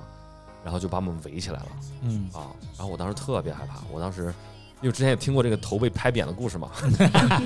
然后然后当当时当时我第一反应就是我对不起，嗯 我说是我们的错，嗯我我们开车的时候没有没有注意，嗯啊、咱们这个该该赔钱赔钱什么的，我就特别怕他们要砸我们车，嗯要砸车，砸砸完车就开始砸人了，你知道吗？嗯还有我上高中的时候，呃，我的一个非常好的兄弟，嗯非常非常好的兄弟，他家里面欠点钱，然后就遇到这种上门催债这种情况，嗯然后就在他家里面，就是每天会来两个人在家里打牌，啊他们也不干什么，嗯也也不也不吓唬你，也不也不打你，也不骂你。呃我我就在这儿打牌，你想睡也行，反正你在你屋睡，我在客厅打牌。我们该说说，该笑笑啊，该抽烟抽烟，该喝酒喝酒。嗯然后当时我那兄弟就挺挺害怕的，嗯就叫我跟另外一个朋友，我们俩去陪他。嗯，这个我能给你展开说。你知道他们如果真的逮着人，然后他们这帮人比较狠的话，他怎么会跟你要钱？你知道吗？讲讲，展开讲讲。我听某个朋友说的啊，他们会把你绑在凳子上，你你这个手肯定是反背呃反反着背过去，以后他给你给捆上了，然后你的脚的话，他会给你粘那个捆到这个椅腿上，嗯，他会那个把这个凳子给你撅起来，撅一个三十五度角，你的背是往后仰的，嗯，他为了折磨你嘛，对不对？他折磨你的时候，他也害怕你有伤。呃，你你有伤的话，你能报警了。你能报警的话，有可能警察一出警之后，然后涉及到伤害干嘛的话，就这个事情的时候，下一步的话，他就没法儿，就是说更进一步的折磨你了。他们是怎么办的？他把你捆到这个凳子上之后，然后给你撅个三十五度角的话，他会把你那个鞋和袜子给脱掉。下一步干嘛呢？他就在你脚底板子底下点两个酒精灯。啊，烤脚啊，因为你知道那个火就是脚啊，越接近火苗的时候，它温度是越高的。一第一，你心里边会特别的恐慌，你害怕那个酒精灯烧着你；另外一个就是说，它那个火苗往上的时候，你离它越近的话，其实疼痛感特别严重，嗯，你知道吗？就是它是介于心理恐怖和肉体伤害之间，给你这种循序渐进，搞你。然后比如说把你拉到阴处没有摄像头的地方去揍你两个阴拳是没有伤的，这种也很正常。我听说过最夸张的一件事，呃不是我，呸呸呸，你想象我过朋友跟我说过最夸张的一件事儿哈，他当时给我 自首了是吧？节目里头，不是不是不是和我没关系，真的和我没关系。他为了不验出伤，就是他们那些人当时催债的时候，为了不验出伤来以后哈、他们是怎么干的呀？问他会游泳吧，他说会游泳。大冬天的时候，把他衣服给他脱光了之后哈、让他嘴里面咬上鱼钩，我靠啊，好疼啊就给他踹水里去了。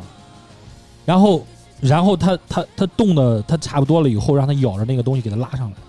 我跟你说，折磨人的手段太多了，就是验不出伤来的这种手段也太多了。他们这种循序渐进的去折磨人，就有点像那个《狂飙》里面卖血的那种，那个那个那哥们嗯嗯嗯，叫石磊，儿啊，他折磨你，嗯，然后他总有这种办法，反反复复的折磨你，然后让你去想办法拿钱出来还账。说到这儿我就想起来这个刀哥啊，刀哥。他在高启强跟前儿总感觉还挺憨厚的一个人 哦，对对对对，但他挺有挺萌的，有时候啊，，对，然后私底下怎么对那个对别人那么狠、啊，哦，就看不好出坏来啊，哦看不出来，就是然后那包括他从从监狱里面出来，你感觉这个人啊，对对，对对对，他是憨憨的，我我怎么理解这事儿哈？他其实就是建设的这个对立形象哈，是一个比较正正的人，就是那个那哥们儿是卖种子，然后还那个普惠众生，然后去发种子，然后做一些慈善公益，然后那个助助助民脱贫的这种事儿嘛。嗯但是现实生活当中，谁会去借这种高利贷、这种利息这么高的钱？嗯基本上就是，要不然就是工厂应急，嗯啊、就比如说自己家或者家族开了一个小厂子，然后急需这个资金，这个有有有有有通用名词就是过桥嘛。嗯，我我借的时间很底线短，嗯呃，对吧？比如说我借你五十万，我借一个月，有可能我就还你五十五万、六十万这种。嗯，他就是短期借贷，他敢借高利贷。另外一部分人是什么？就是弄死我，我也不还，我也还不起。嗯就比如说赌了，嗯然后就比如说呃，就是那种有成瘾性、劣根性的这种习惯的，嗯比如说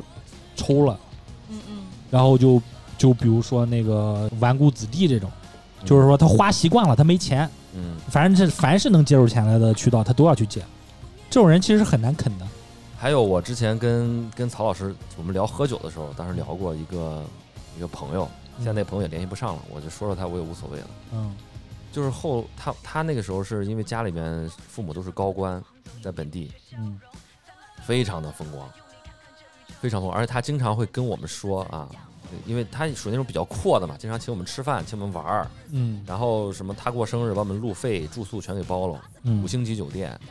然后当地最高级的餐那个饭馆儿吃饭，嗯然后吃饭吃到一半儿，总经理会过来唱生日歌，嗯都是这种状态。然后在座的都是这个是县长的朋友，那个是局长的儿子，全都是这种，他们就高官跟高官一起玩儿，那个就是哪个董事长的孩子，反正都嗯都是这种的。嗯然后我记得，因为那那那几年连续几年，我们都去他家他家那个地方给他过生日。嗯我印象很深，有一年有一个县长的孩子就不出现了，嗯然后我们就说，哎，那个哪个哥哥怎么不来了呢？他说他他爸被抓了。嗯，然后在他们这个圈子里面，一旦某某个人的家长出了问题，嗯大家会迅速跟他划清界限，肯定啊。对，然后马上就不跟他玩了。嗯然后再后来又过几年之后，我这位朋友的父母也被抓了，嗯在北京的房子也被被没收。嗯，然后我那位朋友现在不知所踪，呃不知道在哪儿。就是你看他那个《狂飙》这个这部剧里面，为什么他们一开始入组的时候就要去这个城市的时候，他们就会先铺垫一个，就是说那么难啃，然后说水很深，但是他在这个整个这个剧里面，他并没有把这个剧情给展开。你就是他们说这个地方很难啃，水很深，然后怎么怎么着，然后不好办啊，然后要先去找一个点，然后做一个切入口，贯彻下来的时候，有可能就抓住了一条主线展开去说了。但是其实我了解到，就是说他们为什么会有那种台词铺设，他们没没敢展开说，因为就是他整个的这种官场，它是一个蛤蟆湾，啊哦，你你也不知道哪个是白的，哪个是黑的，对，而且就是说没有任何的一个领导，因为领导上面下面都有小弟嘛，对吧？然后你就算是一个局的局长，你其实还有其他的官衔，或者说你上面其实还是有头儿的，他是牵一发而动全身的。你说谁干净？没有任何一个地方，任何一个领导希望自己的兵出事儿，所有人都会沉默，都不会把他给咬出来。所以说官官相护嘛，护的就是是自己官官。相护嗯。如果是牵出一个来，他不一定咬出什么事儿来。打个比方说，他是某个局的局长，他能干上这个局长，是因为他省里面有关系，对吧？我这个不能播啊，但是他就是真的是能播牵能播，那是人民的敌人，啊，那是人民的敌人，是我们的敌人，我们的对立面对，啊、我们这个节目就要批判他们。嗯。所以说，这种政法系统呢，去一个城市去做这种就是工作哈，非常的难嗯啊、就哪怕他有问题的话，他也想办法给他摁下来。嗯嗯嗯嗯嗯，就不知道哪个环节，你你可能一点小事情你就有一点失误了。啊，对呀、而且我们生活的那个城市，它还有一个有一点特殊性，嗯我们是一个石油城市，在油田上。嗯，啊，这个不能说吧？我我们那儿的有一些黑恶势力还会涉及到偷油嗯嗯，这对么，这么一个一个行当，嗯对，这不是一所有城市都会有这个东西的。我听说有去偷油的这个情况，跟着那个自己的老大去油田上，啊，一晚上挣个一千一千多块钱，但是那个老大那边那那些石油全都是他他纯利润啊，他没有成本啊，他把这些人工费给下面分一分，然后马上自己买，弄到自己的小炼油厂里面去。不不拉一车油直接卖了，原油直接卖嗯都不用炼油厂。嗯，原油直接卖。我们那儿有多少偷油起家的，也很多的，这个不能说。都被抓了，有啥不能说的啊呀？当时确实很猖狂。啊那个两千年那个时代，其实就是咱们这个整个社会飞速发展时 代，蛮荒时代，蛮荒时代它。就是法治不健全，对法治不健全。当中有很多这种，不能说是这种这种奸雄吧，其实就是立山门的时候，很多这种说到这儿，我要提一下我们当地的高启强，啊，对。另外两位女女主播可能不知道，因为我们俩一个地方的嘛 ，但是他们估计很爱听 啊，就是这个这个啊，那是我们公认的老大，我们那个市，大家都说这个人就是我们这个市的老大，就打有黑社会这个行当，它其实是我们那个地方的鼻祖。鼻祖。嗯，对他最早在哪儿玩呢？就是我我奶奶家住在那个地方呢，那个地方叫大观园， 不是《红楼梦》那个大观刘姥姥园。哎，对，哎对，我奶奶是刘姥姥，就在我是我是那个板儿它嗯应该叫教父。 ，Godfather 啊，Godfather 是我们那儿的教父啊哦。然后他的根据地呢就在那地方，他开那应该是那边有一些什么迪厅啊，还有什么呃旱冰场啊什么的，可能都是他开的。嗯然后他的小弟嘛就都在那儿。然后他，因为我我我我们家为什么跟他比较熟呢？他跟我们是街坊啊，街坊邻居。，他在外面再风光哈，他其实对了街坊邻居啊，然后包括之前认识的人，他都很有礼貌。对但但是在外面的时候，他就不是那样了。嗯，他就是在我估计应该是在两千零几年，我说他被抓的时候，嗯，两千零几年，呃，嗯，差不多两千年左右。他应该坐了十五年牢，呃嗯，他就被抓了。哦，你小心啊，他现在出来了。他现在是出来了，早出来了前几年才出来，才出来，才出来。是吗嗯？啊、嗯，对啊，但是他后面的小弟就是继承了他的衣钵了，你知 道吗？就是他领进门了之后，他知道这个行当该怎么干，他也通过自己的一些名声干嘛的，就咔咔咔的往上干。那外甥你认识吗？我认识我，哦，我是说他为什么那个像那个高晓高晓什么高小小晨儿高晓晨儿，他见了人横着走，你知道吧？所有人都都觉得见了他以后，也不能说害怕太吧，管用了，这个真啊的比真的是太管用 了。当时跟那个 外甥关系关系特别好，啊、那是黑老大，然后我们俩老一块儿做，我都觉得脸上有光，我就觉得我他妈有免有免死金牌，你知道吗？但是就是有保护伞，觉得啊平头老百姓根本就不知道他们身上发生了什么事儿。但是那帮人一出现的时候哈，他真的出现在你生活当中的时候，他其实是一种降维打击。绝对降维打击，因为因为你在学校里啊，学校再坏，学校孩子再坏，社会上的人来了，他就是个他就是个屁，我我知道一个事儿哈，我可以给大家讲讲，就是我们那边一个黑老大， 咱们也就是仗着咱们不在本地了，对，不过他也被抓了，新闻上我看他了啊，头上戴个麻袋， 不不让露脸，真的，然后系着手铐在那儿站了一排，真的，对，真的真的，就当时那个新闻，这个他当时就是承包了我们那边旧的改造的整体的拆迁项目，当时他就带着这些人给区长办事儿，给区长办事儿，区区长就说我拆不了，你得帮我拆了。这帮人就去拆，也打呀，也干嘛的，就把那个地方给硬拆了。光那一个项目挣了几千万，他就一下就起来了。嗯嗯他有了这些钱之后的时候，他那个犯罪团伙所有人他都想安置嘛，那毕竟全都是跟他一块儿混起来的嘛。有的人就给他，呃，就是当时的时候有有那个土方拉土方，建筑工地拉土方嘛，嗯嗯他给他们买了那种自卸王的车，让他们去做这种那个车队，然后去拉这种土方。嗯，盖房子你得有混凝土啊，他又给自己的小弟买那种混凝土搅拌车。嗯他媳妇儿当时开了一个开了一个饭店，嗯然后我当时的时候，我是高中毕业，我想去打工， 一个月一千多块钱，在那地方端盘子嘛。我就把我当时高中的时候玩的一个关系很好的一个朋友叫着一块儿去了。啊然后呢，他平时的时候又很喜欢钓鱼，他老是骑个电瓶车拉着我去钓鱼，你知道吧？啊，炸鱼，然后电电鱼，我们不是老去钓鱼嘛嗯，然后我就跟他说，我说我不钓了，我你的说，你的朋友是徐江的儿子，他也爱喝 AD 钙奶， 然后我就说咱那个，我就说我要去打工，我说你也没有什么熊事儿，也别天天钓鱼了，还晒黑了。我说你跟我去打工吧，他说行，我跟你去打工。然后我就们去去端盘子。就我当时的时候，人还是比较木讷，我不会给这种人拍马屁，你知道吧？我是放通过屁！你那高中混的也不错，啊我当时高中的时候，我我和和人家根本不一个量级的，我就那个地方苟且啊，然后就跟他一块儿端盘子。我那个朋友他就是嘴特别甜，曹老师大上高中是坏孩子啊，我给给大家提个醒。也没有。然后然后老我那老个嗯打我，老打我，你快算了吧你！ 我那个朋友，我那个朋友，他当时就是嘴甜嘛，他就上道了。然后呢，就就充当了一个，就帮忙开开车。他比如说喝了酒了以后，他就帮忙当开开车呀、什么这种角色。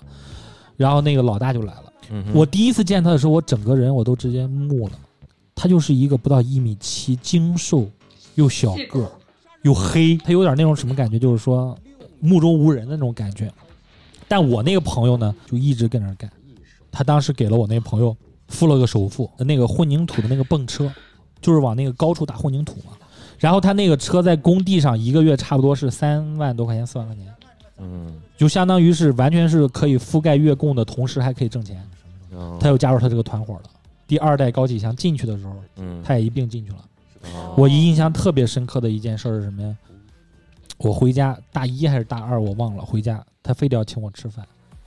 当时的时候，他举着那个酒杯跟我说：“要不是没有你带我去打这个工，就没有我现在。现在也可以这么对你说，”后来他进去的时候，我其实挺挺难过的，挺难过的。哎，其实整件的这个事情啊，它其实真的是某一个节点会改变一个人的一生。这通过这件事儿，我真的就一下子就发现这个点了，你知道吗？嗯嗯嗯就是你认识了某一个人，嗯然后你走上了一条不同的路。嗯，就像老莫儿，嗯，哎，你跟这种所谓的黑社会性质组织有没有过冲突啊？他朋友那么多，他他怎么会有冲突呢？我其实很后悔，就是他们进入了这个核心队伍之后的时候，我就是我出来上学了嘛，我就啊我就和他们没打过交道。你要你要是没出来上学，你也进去了。嗯，我我说两个我那个小时候经历的事，就是我嗯，作为一个那个抢别人男朋友的人， 高中生抢，别人女朋友，抢别人女朋友嘛 翘，边儿翘边儿去了。作作为这个高中生跟这个社会有一些联系的这种这种情况啊。嗯我说完之后，请两位女嘉宾来聊一聊啊，因为嗯他们俩一直在倾听，嗯我也想听听他们有没有经历过类似的事情啊。嗯因为我我上当时初中的时候有一次啊，因为我们那段时间我也不上学，我上高中的时候有段时间我休学了，我不上学，我跟几个朋友天天老在街上混，你知道吧？嗯今天这个学校露一头，那个学校露一头，每个学校都晃一晃，嗯就是那坏孩子嘛。然后有一次，我一个哥们儿说：“哎，今天给你介绍个女朋友。”然后我说：“那好啊，挺好的呀。”然后就约在我们那儿那个波嗨 International 啊，后场街，哎，后场街，哎，就后场街，嗯约在后场街说给我介绍一个女孩儿啊，女孩儿来了说：“我操，挺漂亮的，挺漂亮的。”然后但是一看呢，就是那个妆容啊，有点那种妖艳儿啊，嗯，年纪也不大，不像是那种正经的好孩子。谁呀？我我不是，我到现在都我到现在都不知道名字叫啥嗯。然后我说，哎，这我那时候也是大长头发遮着眼，然后天天天天天杀马特，啊杀马特，天天天天那个奇装异服的。然后我说这小女孩不错啊，我说跟她跟她聊两句。结果走就在就在那个波海 International 啊，在那儿走路，走着走着，对面来了一个小伙儿。那小伙儿一上来就表情不对，他就那个过来之后就质问那个女的，他说：“你不是跟我说你回家了吗？这几个人谁啊？”那女的就在那儿有点解释不了，然后他呱一巴掌就就扇了那女孩一个耳光。然后我说：“我操，这是这是这是不是撬我的面子吗？这不是给我介绍女朋友吗？你这是干啥呀？”啊，我说：“你干嘛、你干啥？啥意思、啊？”然后他就说：“这是我女朋友，怎么怎么着？”结果我哥们儿给我介绍这个女朋友，人家有男朋友，你知道吧？哦，然后我就跟这个男孩儿就有点厮打起来了。然后我一厮打他吧，他哐一把刀掉地上了，哇，真的，就口袋里装了一把刀，一把刀掉地上了。那是你离死我当时亡最近的一次。 对，然后我就说对不起， 对不起， 对不起，呃，我说这是个误会，韩老师离死亡很近，还有好几次呢。我说咱们咱们咱们有事儿好好商，好好好说。哦，这个我也不知情， 啊、这个这个是啊刚刚遇到啊，这个事儿等于等于过去了嘛，还有后文啊。嗯过了可能一个多月啊，嗯我又去那个地方去理发，嗯，又碰他了。我去理发呢，在那个理发店，这个人在那儿打工，这个小男孩在那儿打工。那个老板呢，那个理发店老板跟我很熟的，我经常来理发，然后然后我就说，哎，我来理个发。他说啊，那个谁谁谁，你也给他洗头。 然后就这小哥给我洗头，你知道吗？他想给你拉一下就拉一下，他还认识你我吗？我我不知道他他认不认识我。揪住你的鸡 脖儿。我我操！我他妈好害怕呀！我怕他拿刀给我抹脖子，你知道吧？ 然后我就就提心吊胆的洗完了头， 洗完头我说我我说理发不用你给我理了，我说我让老板给我理。 呃，这还有一个事儿，还有一个事儿，就是有有那个高中有一那么有那么一段时间，啊我经常跟一帮这个坏孩子在一块儿。嗯你知道那个时候出去吃饭，就跟现在咱们跟领导吃饭一样，嗯，你过程中你得敬酒，递烟，啊哎，就说哎你你点点哎，烟，哎你随意，我干喽。然后就是哎呀哥，就是以后我有什么事儿，你可得罩着我啊，什么全全这种话术都那那时候学会了。然后有一回呢，又是跟这帮哥哥们一块儿吃饭，然后吃着吃着，突然有一个外面一个人给其中一个哥哥打电话，说什么呢？说那个他被人给堵了。然后也是因为抢女朋友这些事儿嘛，就是这小逼事儿。 然后然后那个就说请这帮人过去给他那个站个台，给他站上台。但是我怀疑哈，我怀疑这个哥哥呀、他叫我们来吃饭就这个目的啊、啊，就是他比如哦说，传一个局，哎，传一个局，大家人比较齐，然后我吃你也饭，推脱不了，哎，我就是他请客是吧？我吃饭吃到一半儿，我有事儿了，你不能不管。然后那就去吧，大家又打了个车，还两车人儿，一一车坐不下，两车人儿。然后人人家那边给给选了个地方，然后我们就去了。到那儿之后，然后一下车看那个人，就过去过去跟人家先谈判吧，先交涉。然后我们就在远远的看着，然后交涉没没几分钟，咵一巴掌扇过去了，就就打起来了。打起来之后，这这个男男的就开始跑，这个这个地方人家选的哈，人家选的，这男的就开始跑，我们就开始追。然后旁边有个院儿，我们也不知道什么院儿， 然后那个男的就跑院儿去了，我们可能十几个人就一一起跟到那个院儿里去了。我们刚进那个院儿，旁边就是警察，我们追到派出所里了，你敢信？ 哦人家选人家选这个地方就在派出所门口，然后我们当时也是不管不顾，就真的追到派出所里去了。那警察就说：“你干嘛？我你干干架，嘛？” 啊， 然然后然后我我们一看不好，才反应过来往派出所里跑，马上转身就就往外跑，然后所有人做鸟兽散啊，往不同的方向跑。然后然后我也我也在跑，后来就有警察追我，业绩都送然后上脸了。哦，真的。然后那警对警察一直追我，一直说站住别动。然后我我就在赶快跑，赶快跑，赶快跑。然后跑着跑着，我看我前面有个人，也是我们同伙儿，啊我也不认识他。然后我看他有点跑不动了，我就赶快超过他。我超过他之后，我就我就我我就看那个警察把他摁住了，然后就没管我了。然后我一路跑到高速公路上去了，你知道吗？操，那你跑多远？对，我跑啊到他那个地方就在高速公路口上，我就一路就跑到高速公路上。嗯，跑到高速公路上走了一半之后，突然旁边树丛里窜上来一个人，我以为是警察，我赶快就想跑，然后那个人啊，别别别，是我是我， 然后我一看是我们同伴，然后我们俩就一直聊天，一边走到高速公路那个边上找了口子下去了。我觉得这个咱们得单独拎一期啊，就讲咱们打架。是吧嗯对，对对，嗯，那哦，我我又想起一个事儿来，我能说一下吗？说呀，我们我们那个有一回上着课，呃，正上着课，数我们数学老师数数学老师是个东北人，一个女生，她在那儿讲着讲着课，突然呃进来进来一个学生，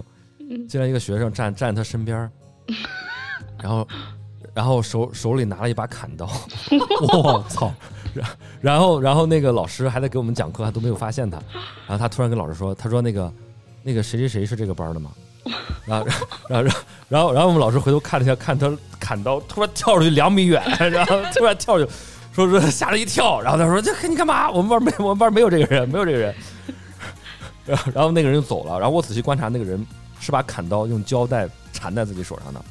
他把弄弄死，就是要把别人弄死，就是这刀都不能掉。哦嗯，对，我操，就以前学校确实有这种什么管制刀具，他怎么进你们学校的呀？他就是我们学校人啊，哦他他就是学长啊。蓄蓄谋已久了，早有计划。粉头有没有分享的？你我你这个小白兔嘛，这么纯洁没有吗？没有没有，毕竟你看很多黑社会都是做房地产的是吧？我也是做房地产的，所以你也是黑社会是吧没？有没有没有，给这人见是过的阵仗，行，啊哦我以后跟着就你是混了。姐姐带我，姐姐。河北那边嘛，黑社会特别多嘛。啊，对，其实已经挺正规了。你想，我入行都已经一七一八年了，然后那就那个时候，在那个北京边上那个北三县买地嘛，都是招拍挂，就是政府政府有公开文件的。嗯，但是呢，你地头蛇防不住地头蛇，地头蛇是他们自己的觉得那项目就是我的、啊嗯，凭什么你们这种外面来的企业要来抢我们的地盘儿？然后呢，就是就以前也有那种，就是就是就像那种企业万科啊什么那种被砍伤的。嗯，然后我自己有个同事，就被砍伤了没有，就去拿标书，啊就是去政府买标书嘛，那个 时候，啊！嗯，对，然后标出来标标叔听着跟太叔一个级别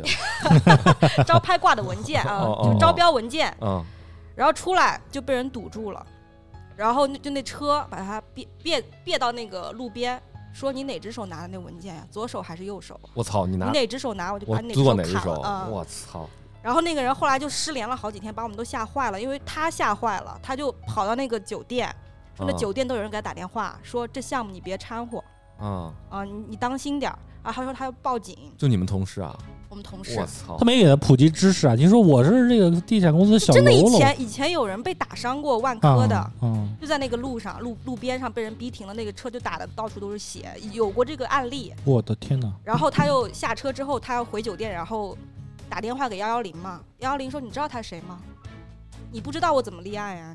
就是我只知道你是谁，嗯，我不知道那人是谁。我哦，确实确实，这确实没法其立案实是有一点那个，人家是人家肯定都知道啊，是谁，那个当地那块地是谁的嘛，地皮是谁的。嗯嗯嗯嗯，但是但是公安没有义务告诉你这是谁，你一定要知道。对呀、就是说有对啊人你有的人人是威谁胁，对呀、你自己找不着当事人，你也不知道他身份你证也号，不知道他对家啊，住不哪敢里。找啊。然后后来嗯那个人就失联了好几天，他自己害怕躲在酒店里好几天。我们自己同事我啊，操！哦对，然后还有一个我自己的事情，嗯哦哦，你也遭遇过黑恶势力的威胁啊！我操，搞房地产真太高危职业。啊就本来之前就是然后还是在北京，嗯，然后呢，嗯北呃当时京，呃天子脚下， 天我子的脚天下哪！然后当时呢，也是一块地，嗯，然后呢，那个人呢是从湖北来的，佘总，佘总，你老乡啊！嗯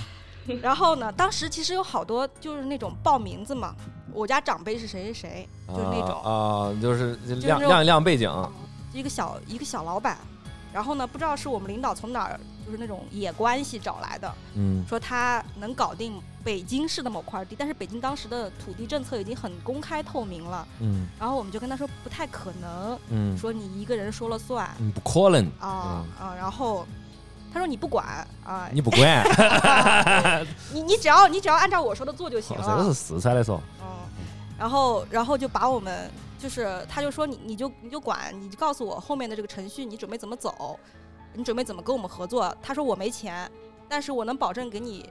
拉到融资，我有关系，那你得给我垫钱，你这个钱你怎么给我打到我公司上？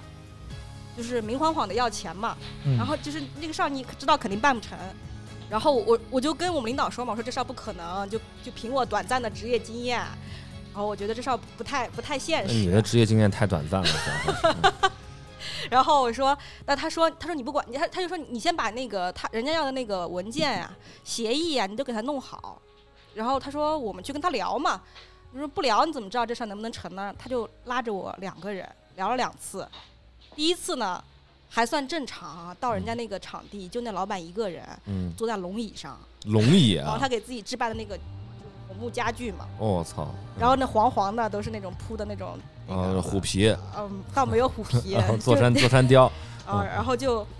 就先聊聊完第一波说，这样我们下一次呢聊就要定下来了啊，你把这个协议按照你们说的都弄好，你不管成不成，你给我弄好。嗯然后第二次又去了，没过多久，然后到了一个那种会所私人会所，嗯进去之后呢，把我们带到一个小会议室，嗯然后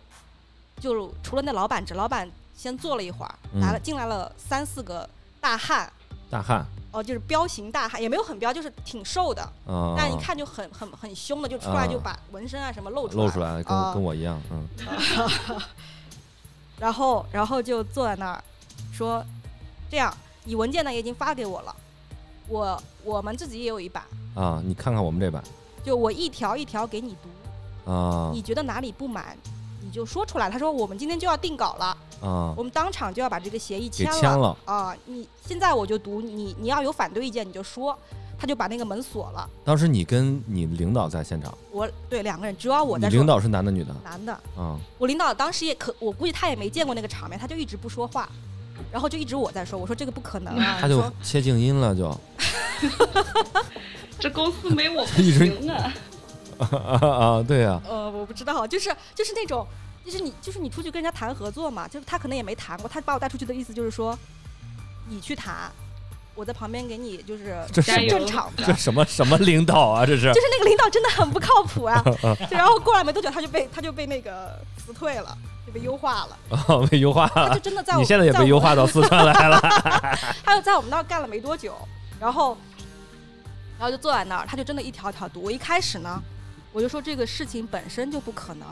我说我们怎么可能两个人今天就把这个协议签了呢？我们也不能对代啊表，我公司。们要拿回啊去商然后量。我们说，我们这个钱打过去，肯定不是说我们打的，我们有什么权利就把这钱打给你啊？都是公司嗯账上走的那种公对公的嘛。哦，你是安心，我一听，我不是安心。嗯，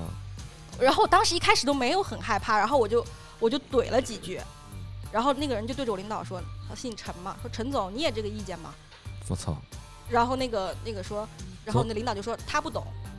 就说你的就行了。然后他就示意我不要说话，嗯然后我就站那儿，然后他们就那个协议一条一条读，读了两个小时，就在里面。嗯最后说行了吧，这个协议你们都没有问题，就是后面大家都不说话了嘛，嗯就我跟我领导都不说话了，就他就在那说这个没问题，那个没问题，他自己在那说说行吧，你们现在盖章吧。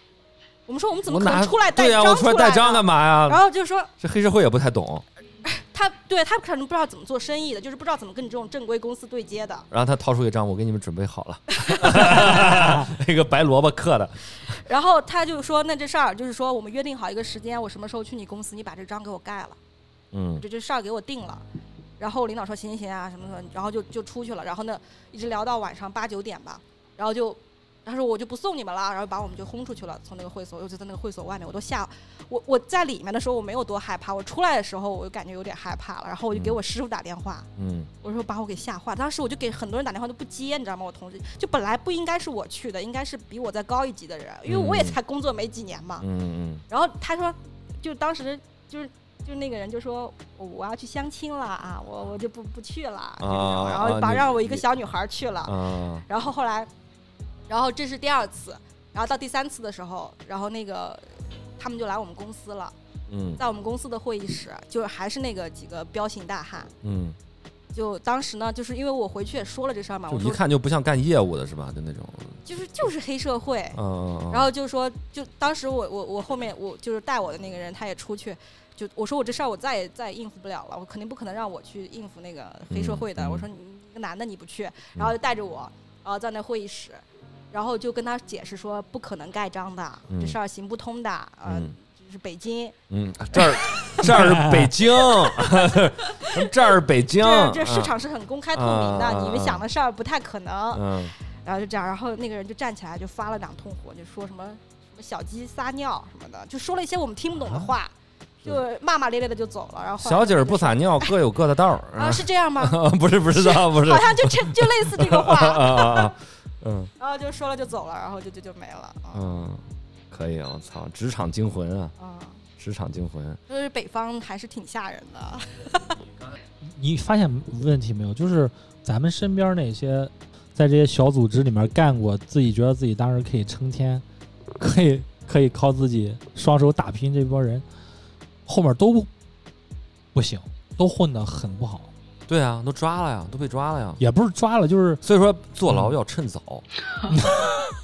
错峰错峰错峰，把这个扫黑给错过去，出来之后又是一条好汉。但是那些当小弟啊觉得自己可以靠这个东西成家立业或者建功立业这部分人，所以说，人间正道是沧桑。对对对，对你就是当时虽然法律上有一些漏洞，法制上不太健全，但是你不可能永远的去钻法律的空子。对，